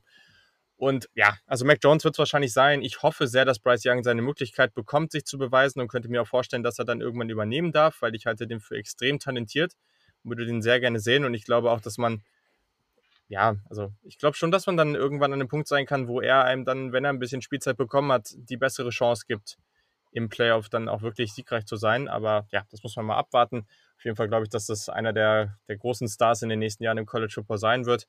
Und genau, also dann haben wir von den Playoffs her Yannick und ich beide Alabama, Clemson, Oklahoma und Florida und Dennis hat Clemson, Alabama, Georgia und Oklahoma. Also der Unterschied ist jetzt gar nicht mal so groß. Genau, in den nächsten Tagen wird es natürlich auch nochmal die Top 10 irgendwie auf Social Media grafisch äh, für euch geben, damit ihr euch das nochmal angucken könnt.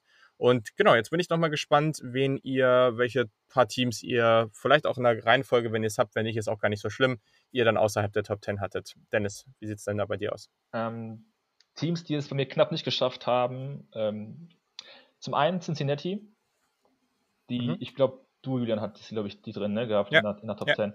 Ähm, ich habe ja aufgeschrieben, Desmond Ritter und Fragezeichen. Weil ich weiß, also Desmond Ritter, ich mag den Quarterback echt gerne. Ähm, Luke Fickel als, als Head Coach.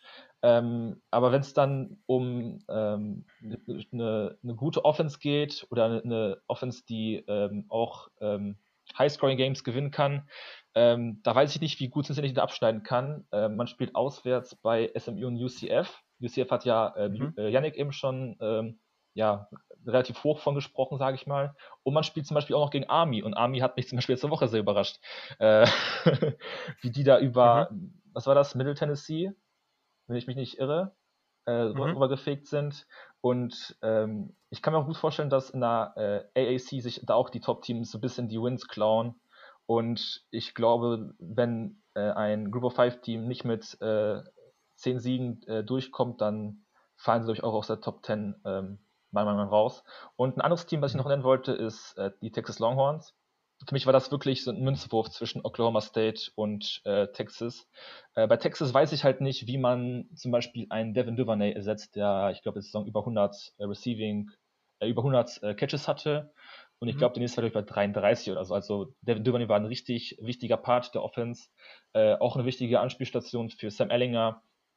Und ähm, ja, ich weiß nicht, wie gut die Offense da brillieren wird ähm, und wie gut die Defense sein wird. Und ja, deshalb hat bei mir auch Texas äh, knapp nicht geschafft und aus dem Grund kommt auch nochmal Sam Ellington für ein Jahr zurück. ich bin gespannt. Ich bin gespannt. So, Yannick, wer ist bei dir noch übrig geblieben? Bei mir sind ähm, drei Teams übrig geblieben. Über zwei haben wir schon kurz gesprochen. An, ähm, an elf hatte ich Miami tatsächlich, die übrig geblieben sind, weil ich ähm, die beim gleichen Record gesehen habe wie North Carolina, aber dann die, die äh, Spiele, die sie spielen, nicht so schwer fand wie die von North Carolina. Man spielt gegen UAB, gegen äh, Virginia, gegen NC State. Georgia Tech ist immer noch nicht wieder auf der Höhe, obwohl wir uns das alle wünschen. Wake Forest hat man noch. Deswegen ähm, sehe ich das einfach vom äh, Strengths of Schedule nicht, dass sie in die Top 10 gehören. Dann ist bei mir SMU übergeblieben, über die wir ja auch schon gesprochen haben ich habe die einfach letzte Woche noch nicht so ganz abgeholt und ich habe eben schon gesagt, dass ich nicht gerne drei Group of Five Teams in der Top 10 äh, gehabt hätte und an dritter Stelle, was übrig geblieben ist, ist bei mir Texas AM. Ich ähm, halte viel von denen, ich halte viel von Jimbo Fischer, Kellen Mond muss aber einfach mal liefern vom Talentlevel, mhm. was die anderen Spieler angeht, müssten die eigentlich jedes Jahr um den SEC Championship Titel mitspielen können. Klappt irgendwie nicht so ganz die letzten Jahre. Ich habe gute Hoffnung, dass es dieses Jahr klappt, aber dann doch eben irgendwie bei zwei oder drei Niederlagen endet. Man hat jetzt Colorado weggenommen bekommen, in Anführungsstrichen. Das wäre ein sicherer Win gewesen. Man hat noch drei andere Spiele weggenommen bekommen, die sichere Siege gewesen wären, die gegen FCS oder ähm, ich glaube ähm, Division 2, ähm, ähm, wie heißt es, äh, Mannschaften gewesen wären. Und der Schedule ist einfach zu hart. Also die haben zu viel dazu bekommen mit den beiden Spielen, die dazugekommen sind, ähm, was man verlieren kann. Und deswegen glaube ich nicht so ganz, auch wenn ich es ihm mal gönnen würde. Ich habe in der letzten Folge schon gesagt, dass ich die bei Playoff Upside sehe, aber am Ende muss da auch schon alles zusammenpassen, dass die ins Playoff mhm. kommen. Mhm. Und weil ich das eben bei denen nicht sehe und bei anderen Teams mehr sehe, was zusammenpassen kann, beziehungsweise was für die anderen Teams läuft, ist bei mir ähm, Texas AM auch noch rausgeflogen. Jo, das hast du eben schon so halb angekündigt oder so indirekt, habe ich mir schon gedacht, dass es sich um, dass es um die geht gerade nach der letzten Folge. Ja, ich hau meine Teams einfach kurz raus. Zu den meisten wurde was gesagt, daher erkläre ich das jetzt gar nicht groß. Sind auch in der Reihenfolge und das sind Iowa State, Texas AM, UCF, Texas, Auburn und LSU. Genau, gerade Texas und Auburn haben natürlich enormes Upside da auf jeden Fall auch nochmal, aber genau, also das waren jetzt so die. Iowa State habe ich noch tatsächlich noch mal ein bisschen davor, weil ich einfach Brock Purdy sehr, sehr feiere und glaube, der kann dann nochmal den Unterschied ausmachen. Und ich werde niemals ein Sam Ellinger-Fan sein, daher habe ich sie etwas weiter hinten. So. Gut, also Blick, mit Blick auf die Zeit ähm, gehen wir mal schnell zu den Awards und fegen da mal ein bisschen durch. Und ich denke, da haben wir auch wieder ein paar ganz spannende. Also ja, so ein paar von den Standardsachen und dann noch ein paar, die, die jetzt vielleicht nicht so die typischen sind, aber ja, haben jetzt, ich glaube, weiß gar nicht, 1, 2, 3, 4, 5, 6, 7 Stück. Also gehen wir mal flott durch und wir fangen mit dem Heisman an. Und genau, ich starte einfach mal und für mich ist der Hype real. Ich gehe da jetzt voll ähm, all in. Und ähm, ja, wir kennen das ja mittlerweile mit Oklahoma schon und ich glaube, Spencer Rattler macht da den nächsten Schritt. ähm, ich sage tatsächlich, ich halte ihn für unglaublich talentiert. Also ich glaube, das könnte, der könnte noch, ich weiß nicht, ob er noch besser als, als Kyler Murray, keine Ahnung, aber ich finde, der, der ist unglaublich gut. Der ist ein sehr ähnlicher Spielertyp wie Kyler Murray. Das passt perfekt in diese Offense. Klar, dahinter so Jungs wie Trevor Lawrence und Schuba Hubbard habe ich noch, aber ähm, ja, ich ähm, setze da mein Geld auf äh, Mr. Rattler. Janik, hau mal raus. Ich bleibe in der Big 12 und äh, das wird dich wahrscheinlich freuen, der Pick. Ich gehe mit Brock Purdy. Wir haben auch zu dem wow. schon yes. genug gesagt. Yes. Oh, Iowa State mit dem Heisman, das würde ich so feiern. Ich, ich, mir ist nichts anderes übrig geblieben tatsächlich. Ich finde den so nice. Er hat so erinnert mich so krass und von dem bin ich einfach großer Fan im College gewesen, dann Baker Mayfield. So mhm. cocky, wie man so schnell ein Team an sich reißen kann, wie der auch schon in seiner Freshman-Saison. Das finde ich einfach wahnsinnig faszinierend. Und ähm, also der kann jeden Wurf dazu, der hat ähm, tolle Tight Ends, auf die er werfen kann. Ich sehe keinen anderen da, der jetzt nicht obvious, obvious wäre. Natürlich hätte man auch auf Trevor, Trevor Lawrence gehen können. Natürlich hätte ich auch Sam Ellinger, äh, nicht Sam Ellinger, äh, Sam Howell sagen können. Aber mhm. ich gehe dann doch mit äh, Brock Purdy, weil ich den einfach so spannend finde und glaube, dass das Upside bei dem einfach wahnsinnig hoch ist und der noch viel besser sein könnte, jetzt schon, wenn er bei einem noch stärkeren Team spielen würde. Geil. Finde ich richtig cool. So, jetzt bin ich gespannt, wer bei dir kommt, Dennis. Ja, vielleicht ein bisschen langweilig. Ich finde halt, Heisman ist halt immer noch ein Quarterback-Preis und ich habe Trevor Lawrence ähm, auf der mhm. 1 und der geht dann auch verdient dann ähm, im nächsten Draft an Nummer 1 zu ja. Team X. Zu welchem Team auch immer. Ist wahrscheinlich ganz egal, wer das sein wird. Ja, das glaube ich auch. Aber den kann man sich gar nicht entgehen lassen. Ja, ich glaube, das ist auch, also am Ende ist es auch einfach, wenn nicht sogar der beste College-Football-Spieler und dann, ja, wäre das eigentlich auch legitim. Bin ja. mal sehr, sehr gespannt, ob der jetzt wieder so abliefert. Aber ja, also ich glaube, da kann man auch überhaupt nichts gegen sagen. Also Gar nichts. ist auch vollkommen, doch, das ist sehr, sehr legitim, den da zu nehmen. So, und äh, genau, dann macht einfach mal gleich weiter mit deinem besten Defensivspieler. Ähm, da habe ich äh, Derek Stingley Jr., Cornerback von LSU. Äh, letztes, mhm. Letzte Saison hat er, ähm, wie ich finde, zu Unrecht nicht den Freshman of the Year in der SEC gewonnen. Das war nämlich ein gewisser Bo Nix.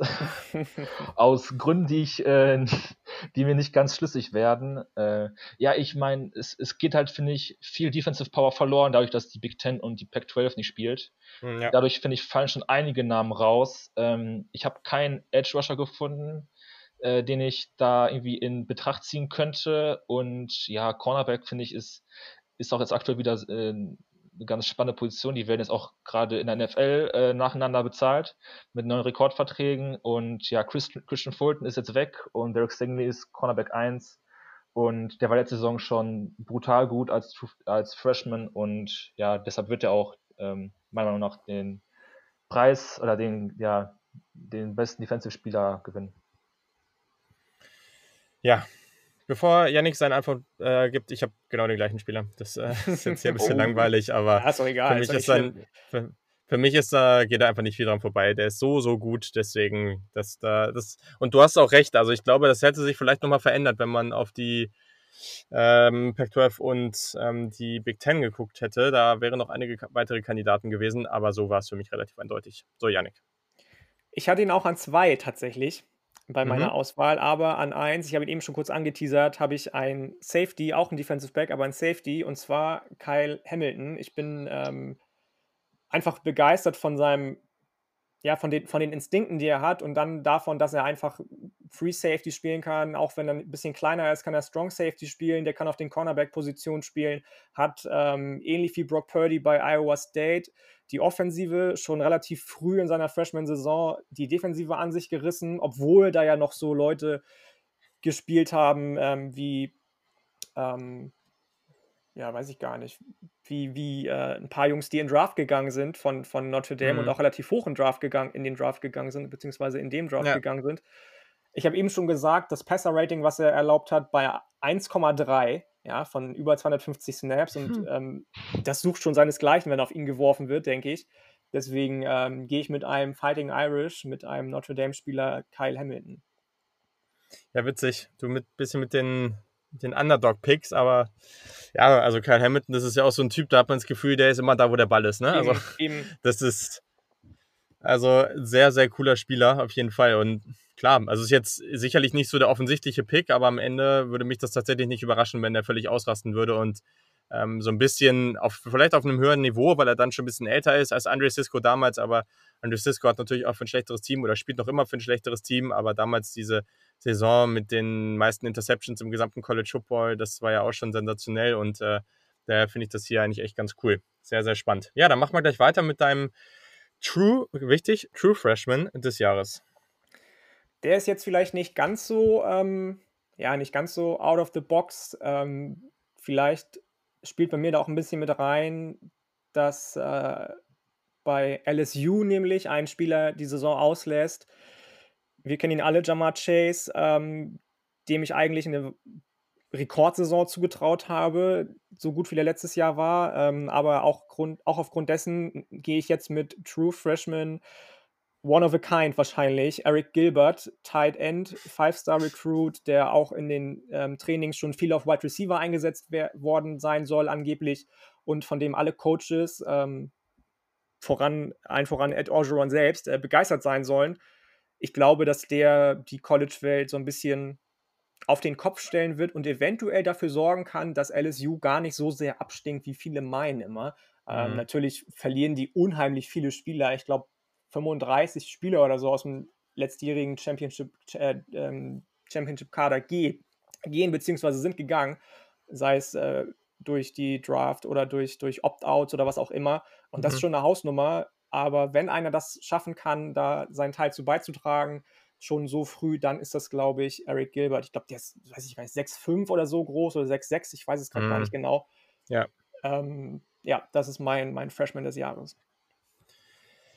Ja, auch hier haben wir eine Doppelung. ähm, ja, ich habe auch Eric Gilbert. Ich bin jetzt gespannt, wen Dennis hat, aber du hast schon alles zu ihm gesagt. Ähm, ich glaube, ein Bryce Young wäre ein Kandidat gewesen, aber da ist nicht mal sicher, ob der startet. Ich habe auch noch über jemanden wie B. John Robinson nachgedacht und mein kleiner Dark Horse Pick wäre Jeff Sims bei Georgia Tech, wenn der tatsächlich startet. Das ist ja gerade noch nicht klar. Aber ich könnte mir vorstellen, dass der Georgia Tech auf ein ganz anderes Level heben kann, wenn der, ähm, wenn der startet. Das wäre super, super cool. Aber klar, also das äh, könnte ich jetzt nicht von einem Eric Gilbert picken, weil, also wenn ihr den nicht kennt, dann googelt äh, oder, oder geht mal auf YouTube und schaut euch mal ein bisschen was von dem an. Das ist ein krankes Tier. Also ist nicht mehr normal, was der drauf hat und deswegen ganz, ganz spannender Spieler. So, Dennis. Und vielleicht hast du noch wen anders. Ähm, ich habe mir zwei Namen aufgeschrieben für den Fall, dass mir einer gezockt wird. ja, also einer davon ist auch Ari Gilbert gewesen, der, der, den ich mir notiert habe. Ja, ich meine, das ist ja eigentlich für den eine perfekte Situation, die da reinkommt. Natürlich, natürlich nicht für LSU, dadurch, dass äh, so viele Spieler verloren gehen, aber da werden so viele äh, Targets frei und ich glaube, der wird auch vollkommen ausrasten in seinem ersten ähm, Jahr als Freshman. Ähm, ich hatte auch Jeff Sims überlegt, ähm, weil der Quarterback auch immer so ein, äh, eine Position ist, die häufig so einen Preis gewinnt. Ähm, ich habe mal einen Defensive-Spieler noch aufgeschrieben. Mhm. Ähm, und das ist ähm, Defensive Tackle Jalen Carter, das ist ein Five-Star-Recruit, der bei Georgia jetzt spielen wird. Mhm. Ähm, ich hätte auch einen Brian Breezy nehmen können von Clemson, der ich glaube auch gestern ähm, im Death Chart als Starting Defensive Tackle äh, notiert war. Ähm, ich habe aber paar, äh, mir ein paar Clips angeguckt von Jalen Carter und das ist echt, boah, das ist doch ein richtiger Bulldozer. Ähm, der spielt mit der 88, also wird mit der 88 spielen. Es gibt äh, einen Clip mit dem, ähm, da gab es ein 1, 1 gegen 1 im Trainingcamp äh, der Georgia Bulldogs gegen den Starting Center Trey Hill, das ist übrigens ein Junior. Und da gab es halt ein 1-1, ähm, sagen, aufgestellt wie bei einem klassischen Spielsnap. Und ja, Jane Carter hat den vollkommen auseinandergenommen. Ich glaube, 10, 15 Meter über, übers Feld gescheucht. Der hat wirklich, der, der, der hat Kraft, äh, der hat Speed, ähm, und ich glaube, der kann wirklich ein wichtiger Anker sein bei Georgia. Deshalb sehe ich auch Georgia ähm, so hoch bei meinen Top 10. Weil ich glaube, dass, die, dass auch die Freshmans einen wichtigen Part spielen können. Und ja, ich bin, ich bin jetzt fast schon ein bisschen verliebt, muss ich sagen, in Jalen Carter, nachdem ich da die Clips gesehen habe, weil das kann echt ein richtig, richtig guter, ähm, richtig wichtiger Baustein sein bei den Bulldogs. Und ja, ich, ich würde es ihm, ich würde mal ihm gönnen, ne? also dass auch mal ein Defensive-Spieler so, so, so eine Ehrung bekommt. Ja, definitiv. Voll spannend. Finde ich cool. Sehr, sehr spannender Pick auf jeden Fall. Ja, dann lass uns doch mal zu unserem Dark Horse Überraschungsteam des Jahres äh, Award gehen. Und ja, Janik, fang du doch mal an. Ähm, also ich habe da jetzt mit Absicht die Teams rausgelassen, die knapp am, am Cut gescheitert sind für die Top 10. Ich weiß nicht, wie du das mhm. dir eigentlich vorgestellt hattest. Ähm, ich fand es super schwer, ehrlich gesagt. Dadurch, dass es ja auch ein bisschen limitiert war, wie viele Teams man zur Auswahl hatte. Mach einfach, wie du willst. Ja, ja. ähm, und ich, also ich habe hätte eigentlich für die Saison zwei Teams auf dem Schirm gehabt. Eins davon kann jetzt nicht spielen. Ähm, wenn die Pac-12 hätte spielen können, wäre Washington hier mein Pick gewesen. Ich habe im Podcast letzte Woche schon TCU genannt, aber weil das langweilig äh, wäre, habe ich mir jetzt noch ein drittes Team ausgesucht ähm, und ähm, da gehe ich mit einem nächsten ACC-Team. Ich bin so ein bisschen auf den Hype-Train in den letzten Wochen aufgesprungen für die Pittsburgh Panthers. Mhm. Ähm, ich finde den Quarterback super cool. Kenny Pickett, der in seine Senior-Saison geht. Die Defense ist, da brauchen wir gar nicht drüber reden. Also, obwohl Jalen Twyman jetzt äh, die Saison auslässt, immer noch eine der besten Defenses, wenn nicht sogar, was vielleicht ein bisschen vermessen ist, die beste Defense im College Football im Moment. 300 Quarterback Pressures letztes Jahr. Ähm, damit warst du auf 1. Ich glaube, die zweitbesten hatten irgendwie 20 Quarterback Pressures weniger, die, die zweitbesten Teams. Die Freshman Class kann relativ früh Impact haben. Ähm, zum Beispiel der Running Back, Is ich weiß den Namen gar nicht immer, Israel Abanikanda oder so heißt er, glaube ich, dem wahnsinnig viel zugetraut wird als äh, jetzt schon Starting Running Back in der kommenden Saison.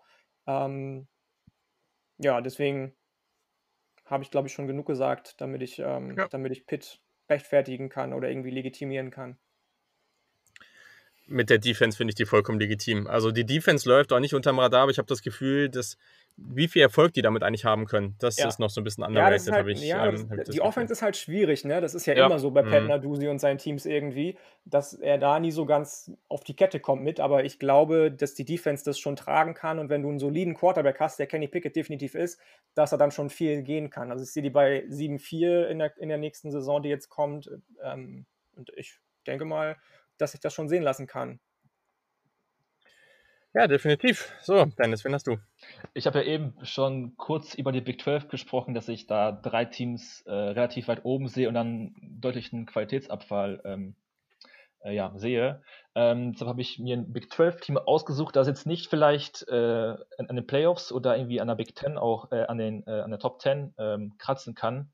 Allerdings kann ich mir vorstellen, dass es ein Team sein könnte, das vielleicht die, die großen Teams äh, sehr ärgern könnte und dadurch auch dann äh, national für viel, ähm, für viel äh, Trubel sorgt, und zwar Kansas State.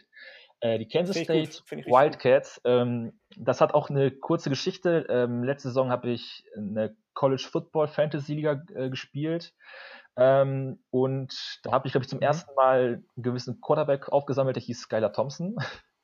Und das Spiel habe ich mir natürlich auch live angesehen und das war gegen Oklahoma. Und das war das äh, Spiel, wo ähm, ich glaube, Oklahoma relativ früh geführt hat und dann kam so ein richtig krasses, äh, richtiger krasser Comeback-Sieg von Kansas State. Ähm, man hat Oklahoma mit 48 zu 41 geschlagen. Äh, war Oklahoma andersrum, glaube ich, oder? Hat, hat Kansas nicht ganz lange geführt und dann ist Oklahoma nochmal rangekommen? Äh, also es, genau, richtig, also es hat mal wieder ein bisschen gesch, gesch, ähm, gesch, geschwankt, sagt man das so? Ja, geschwankt. Ähm, mhm.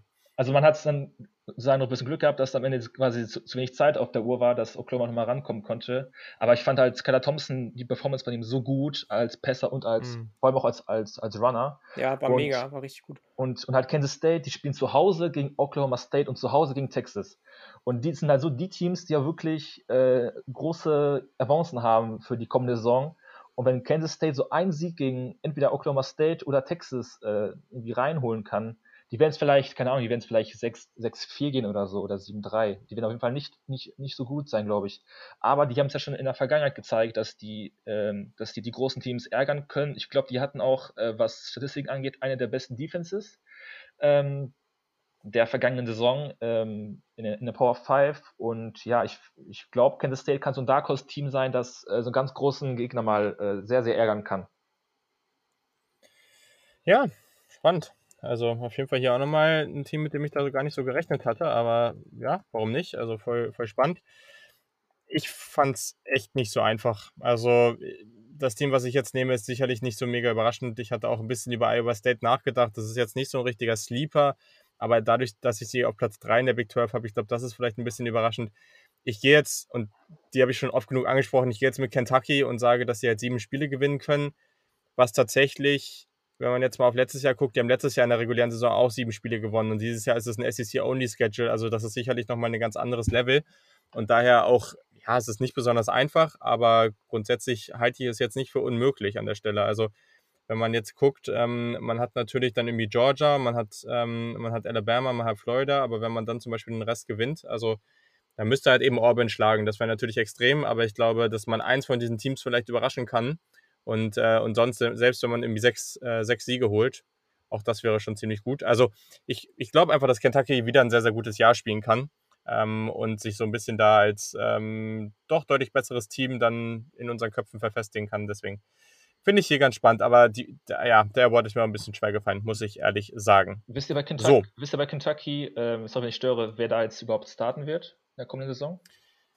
Das ist eine gute Frage. Ich, ja, Wilson äh, soll doch starten, oder nicht? Also ich meine gelesen zu haben, dass das relativ klar ist. Ähm, ich weiß es auch noch nicht, ehrlich ich, gesagt. Ich, ich finde es halt mega spannend. Letzte Saison halt mit Lynn Bowden Jr. so eine komplett ganz, ganz andere Offense gespielt ähm, und jetzt vielleicht doch wieder äh, stärker im Passing Game. Und ich glaube, es kann auch echt eine schöne Geschichte sein mit Kentucky in der kommenden Saison. Ja, ja. Ich kann es aber wirklich echt schlecht einschätzen, das ist nämlich auch so ein Wildcard-Team. Das kann überraschen, das kann aber auch, finde ich, so ja sehr durchschnittlich ähm, äh, spielen. Vor allem auch noch in der SEC. Ne?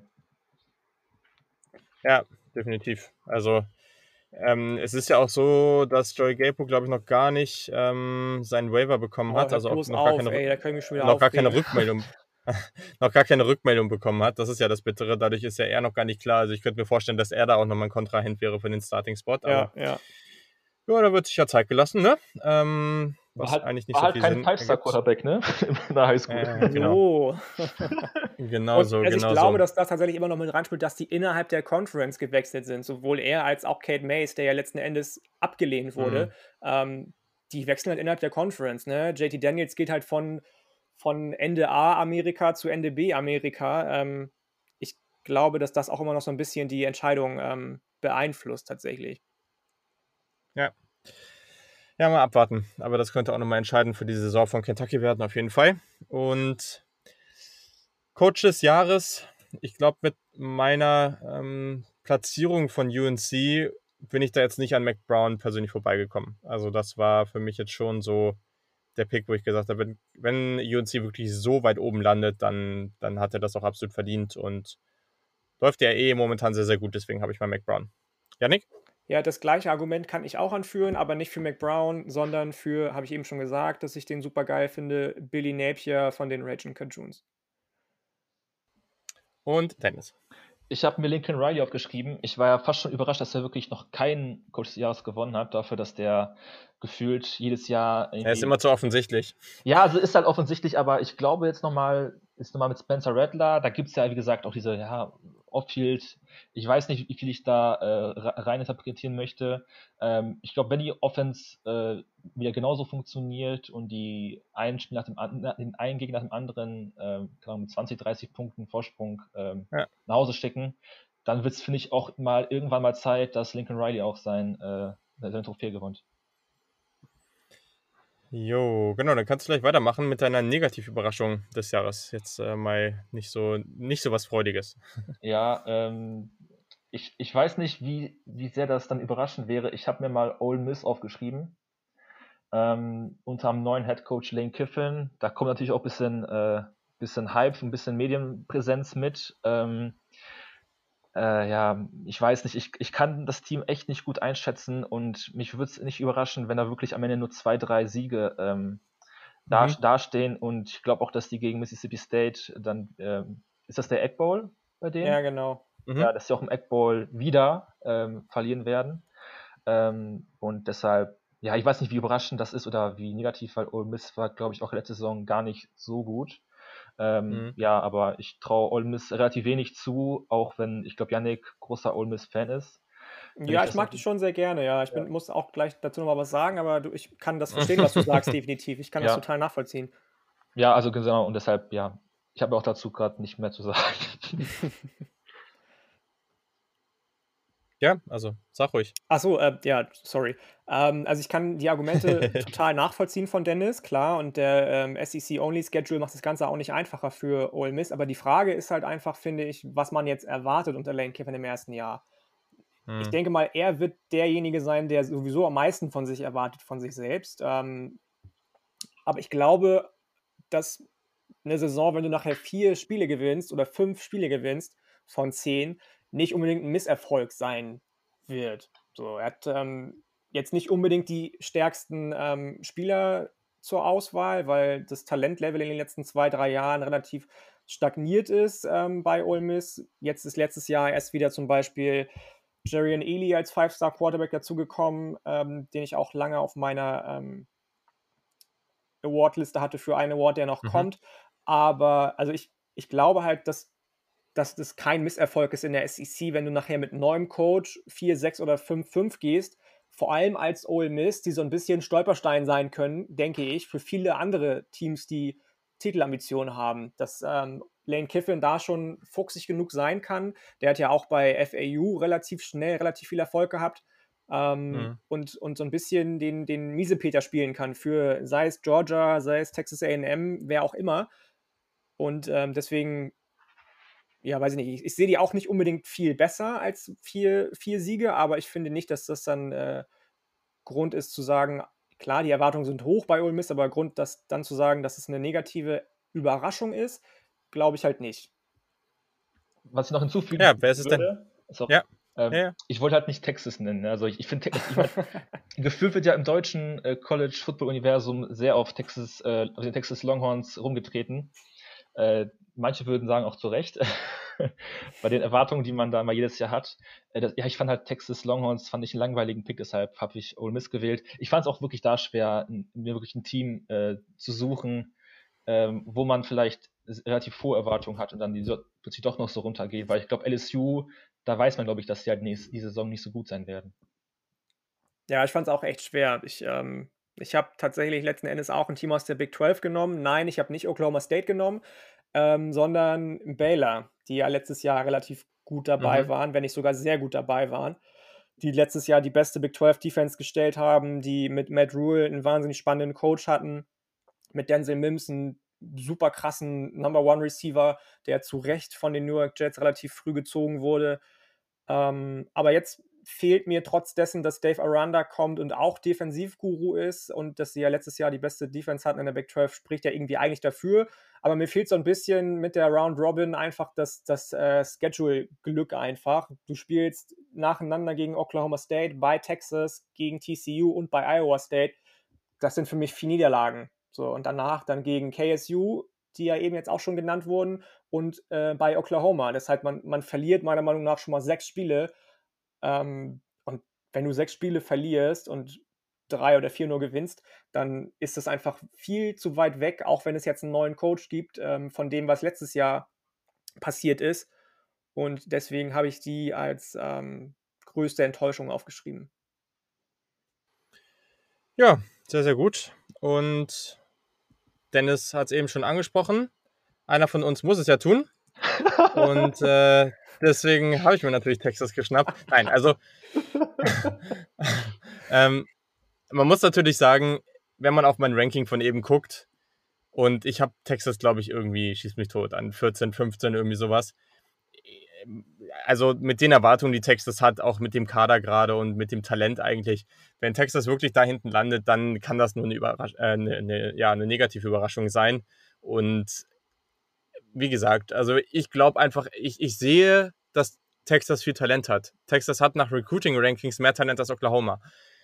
Aber ich lasse mich gern vom Gegenteil überzeugen, wenn es dann auch wirklich soweit ist. Also mittlerweile, ich habe einfach ein bisschen den Glauben an Texas verloren.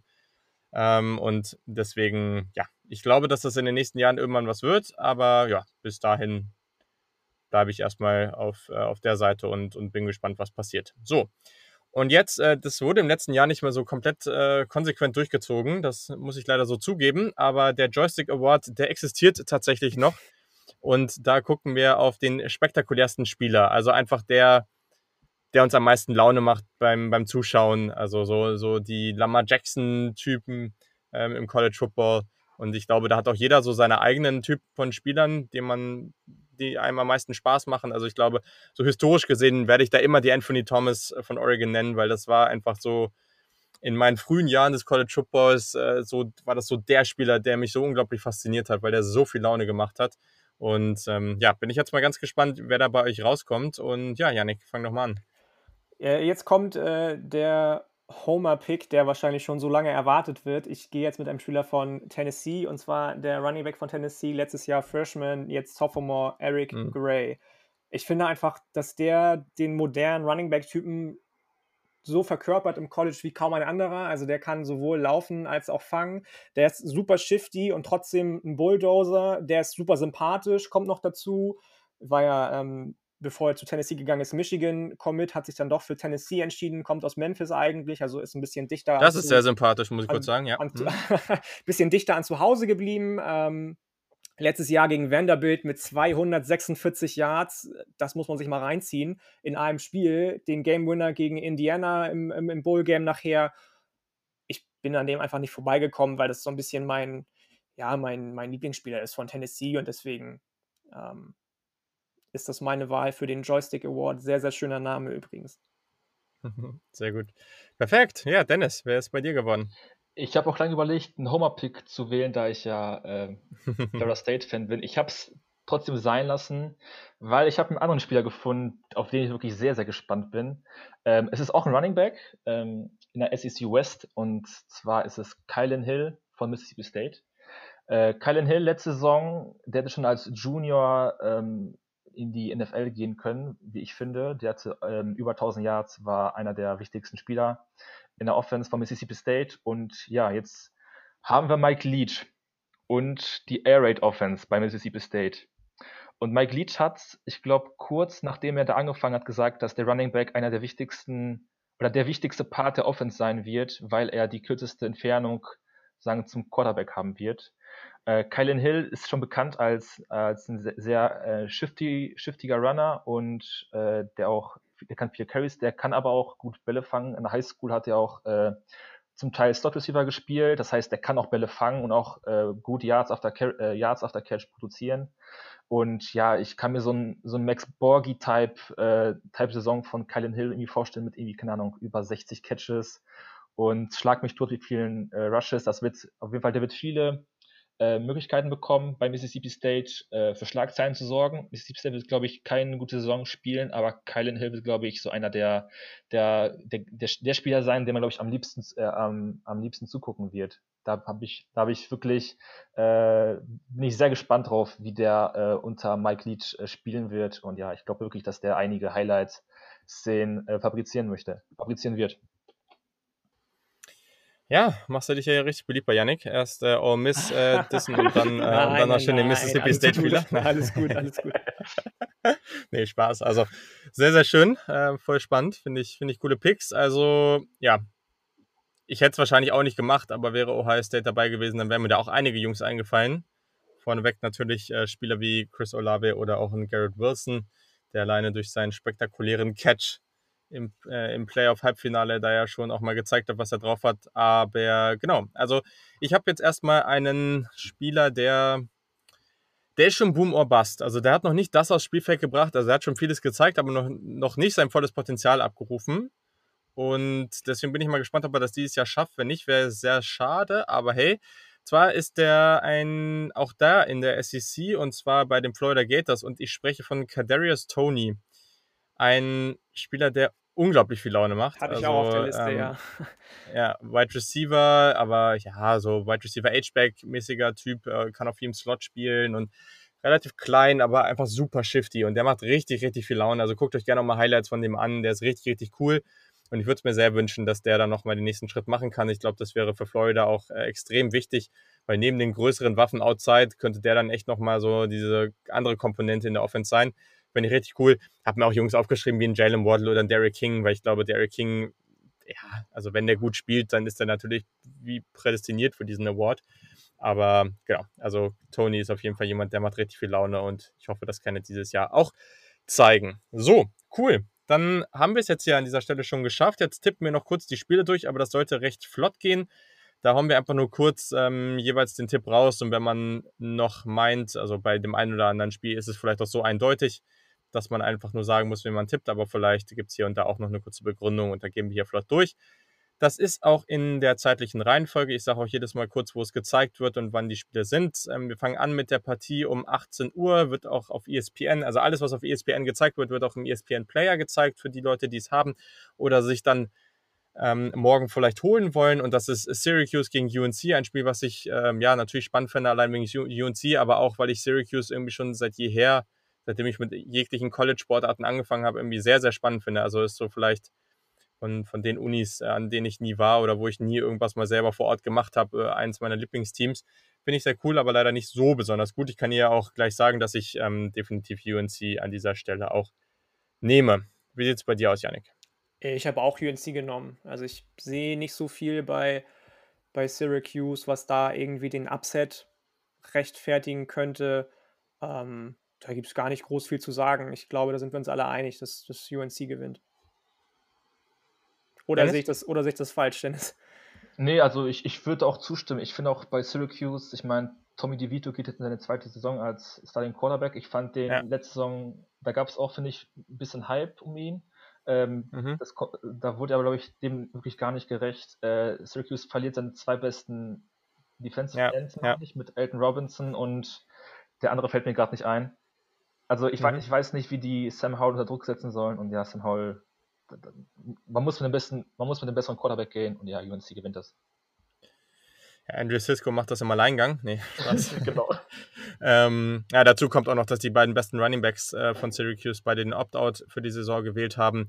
Das ist auch nochmal wichtig. Also man hat immer nur von den Starspielern mitbekommen, dass die einen Opt-out gewählt haben. Aber es gibt verdammt viele Teams, die richtig viele Spieler haben, die nicht mitspielen werden dieses Jahr. Also es gibt teilweise in Teams, ich ähm, weiß jetzt gar nicht, wer sonst noch so hart getroffen wurde, aber es gibt echt teilweise Teams, die irgendwie fast irgendwie zehn Spieler haben, die nicht mitspielen. Ähm, ich glaube, bei UCF war es relativ stark, aber ähm, ja, also gab ein paar Teams, die da einige haben. Deswegen da auch gerne nochmal nachgucken, wenn es euch interessiert. Aber ich glaube, hier ist relativ eindeutig. So, dann das Run-College-Spiel. Auch das wird bei ESPN gezeigt, aber das könnt ihr natürlich auch im deutschen Free TV gucken. Auch um 18 Uhr. Und ich denke, das ist äh, vielleicht sogar die spannendste Partie. Wir haben eben schon äh, kurz angeschnitten. Louisiana Lafayette, ähm, die Raging Cajuns, spielen gegen Iowa State und den Heisman-Kandidat Brock Purdy, wie wir eben gelernt haben es ist sehr, sehr interessant. Ich glaube, hier besteht realistisches Upset-Potenzial. Also Iowa State hatte letztes Jahr auch die eine oder andere Partie gegen Außenseiter, die jetzt mal ein bisschen knapper waren. Aber trotz alledem, ja, Brock Purdy, ich feiere den einfach zu sehr. Ich gehe trotzdem mit Iowa State. Dennis, wie sieht es bei dir aus? Ja, stimme ich zu. Ich mag Brock Purdy echt gerne. Ich mag Brees Hall, der geht jetzt in sein zweites Jahr als Running Back. Ähm, ich mag den Iowa State Tight End sehr gerne. Ich kann leider Louisiana echt schlecht einschätzen, weil ich, ich glaube, von mhm. denen einfach noch zu wenig gesehen habe. Und deshalb gehe ich dann mit dem Favoritenpick, ich weiß nicht, ob das überhaupt ein Favoritenpick ist, aber ja, ich gehe mit Iowa State. Mhm. Janik? Ja, ich kann mich ja jetzt schlecht unglaubwürdig machen und sagen, Louisiana gewinnt. ähm, deswegen, ähm, auch wenn ich Louisiana sehr mag, auch wenn ich die Running Backs total spannend finde, auch wenn ich den Ansatz von Billy Napier sehr spannend finde, der ja komplett anders ist als der von, von äh, Campbell bei Iowa State. Aber ich, ich gehe auch mit Iowa State, ja. Ja, ich meine, du hast sie am höchsten. Du hast sie als einziger ja, in der Top Ten. Also gesagt, dementsprechend. Das ist, glaube ich, die einzige, einzige Niederlage, die sie haben werden in der kommenden Saison gegen Iowa State. Alles andere sehe ich realistisch als, beziehungsweise da sehe ich die realistische Chance, dass sie alles andere gewinnen. Aber gegen Iowa State reicht es dann, glaube ich, doch nicht. Gut, so. Ähm, in der nächsten Partie haben wir Duke bei Notre Dame 2030 ist Kickoff. Auf NBC wird das Ganze gezeigt.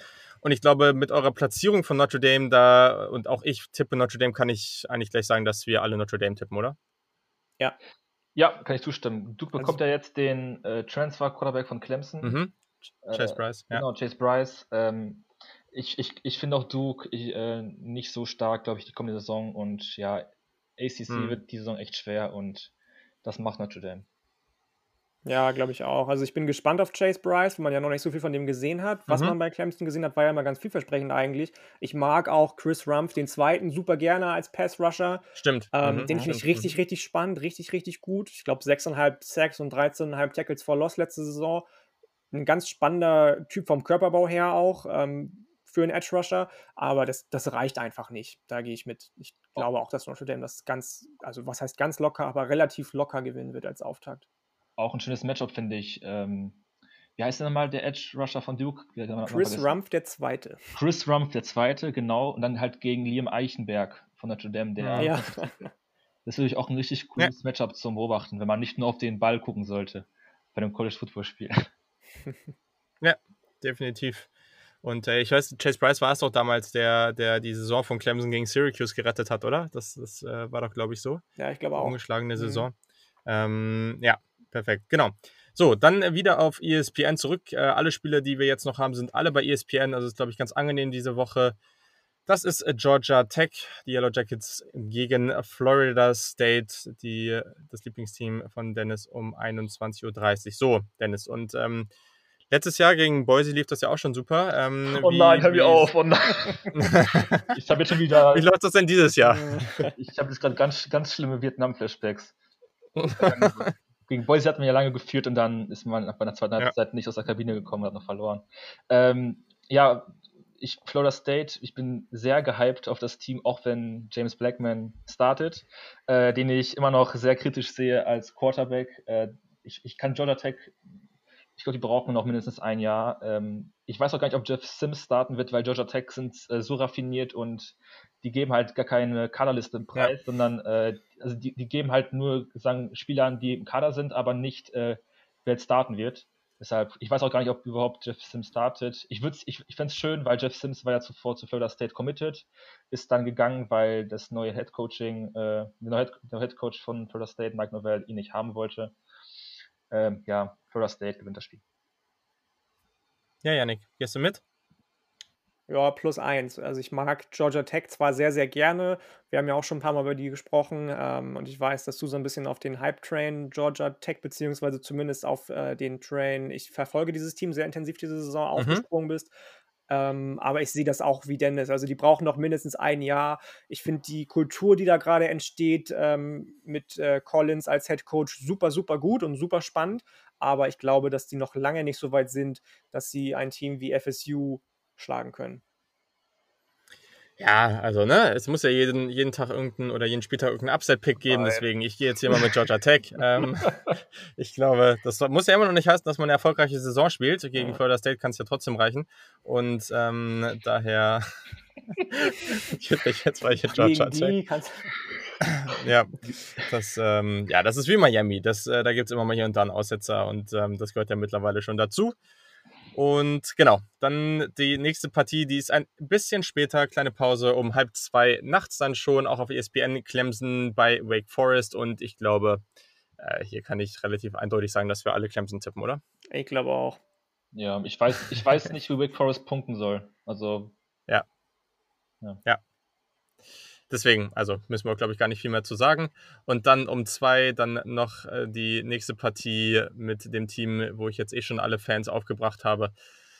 UTEP, also die University of Texas, El Paso spielt bei Texas und ja, also sei denn, sie haben da wieder einen Aaron Jones äh, rumlaufen, der ja damals von UTEP gekommen ist. Äh, ich glaube, hier tippe ich tatsächlich Texas, auch wenn ich sie als negative Überraschung habe. Wie sieht es da bei euch aus? Das ist ja sehr, sehr nett von dir. Sehr, sehr gönnerhaft. Mhm. Also ich glaube, wenn ja. das ein anderes Team gewesen wäre, gegen das Texas in der erst, im ersten Spiel spielt, auch wenn ich sie sehr hoch habe in meinem Ranking, zum Beispiel UAB, die, mit, äh, die ja jetzt auch schon relativ gut angefangen haben. Und wenn es bei UAB gewesen wäre, die fangen auch mit U an, deswegen ist mir nichts anderes eingefallen, ähm, dann wäre es schwieriger geworden, aber UTEP sollte eigentlich ein easy, ein easy Ding sein für mhm. Texas. Mhm. Ich denke schon, dass da man sich die Butter nicht vom Brot nehmen lässt und äh, ganz locker eingaloppiert den, den Sieg. Ah, hier noch die ganzen schönen Sprüche raushauen, sehr schön. Die haben wir jetzt auch nochmal alle am Start. So und äh, Dennis? Ja, also UTEP ist ja auch schon äh, noch voll gestartet als Texas. Die haben ja gegen Stephen F. Austin äh, mit 24-14 gewonnen. Das heißt, sie sind jetzt 1-0. Mhm. Und ja, gegen Texas gibt es dann die erste Niederlage. Äh, klar, Texas. Sehr, sehr schön. Ja, perfekt. Dann haben wir es jetzt tatsächlich geschafft. Längere Ausgabe, aber auch sehr, sehr viel Content, wie ich finde. Also hat mir viel Spaß gemacht.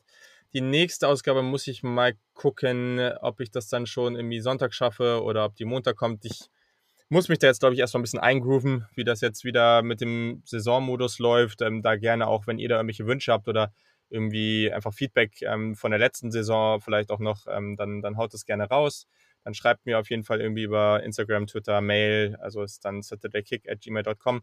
Da bin ich sehr gespannt und würde mich freuen, wenn ihr da Feedback zu habt. Aber genau, das wird sich irgendwie eingrooven. So richtig, richtig losgehen tut es dann ja auch erst in den nächsten Wochen, weil zum Beispiel die SEC startet ja erst Ende September. Deswegen, das kommt dann nach und nach. Aber ich glaube, das wird dann schon alles. Also Jungs, hat mir verdammt viel Spaß gemacht. Ich fand, das war eine richtig coole Runde. Und ja, auch mal vielen Dank, Dennis, dass du jetzt mal wieder hier am Start warst. Ja, ich danke dir. Ich wünsche euch beiden noch einen schönen Abend und ja, vielleicht bis zum nächsten Mal. Das auf jeden Fall. Danke dir auch, Yannick, dass du wieder dabei warst. Sehr, sehr war gerne. Wie immer eine Freude. War eine coole Folge. War richtig, richtig gut. Hat Spaß gemacht mit euch beiden.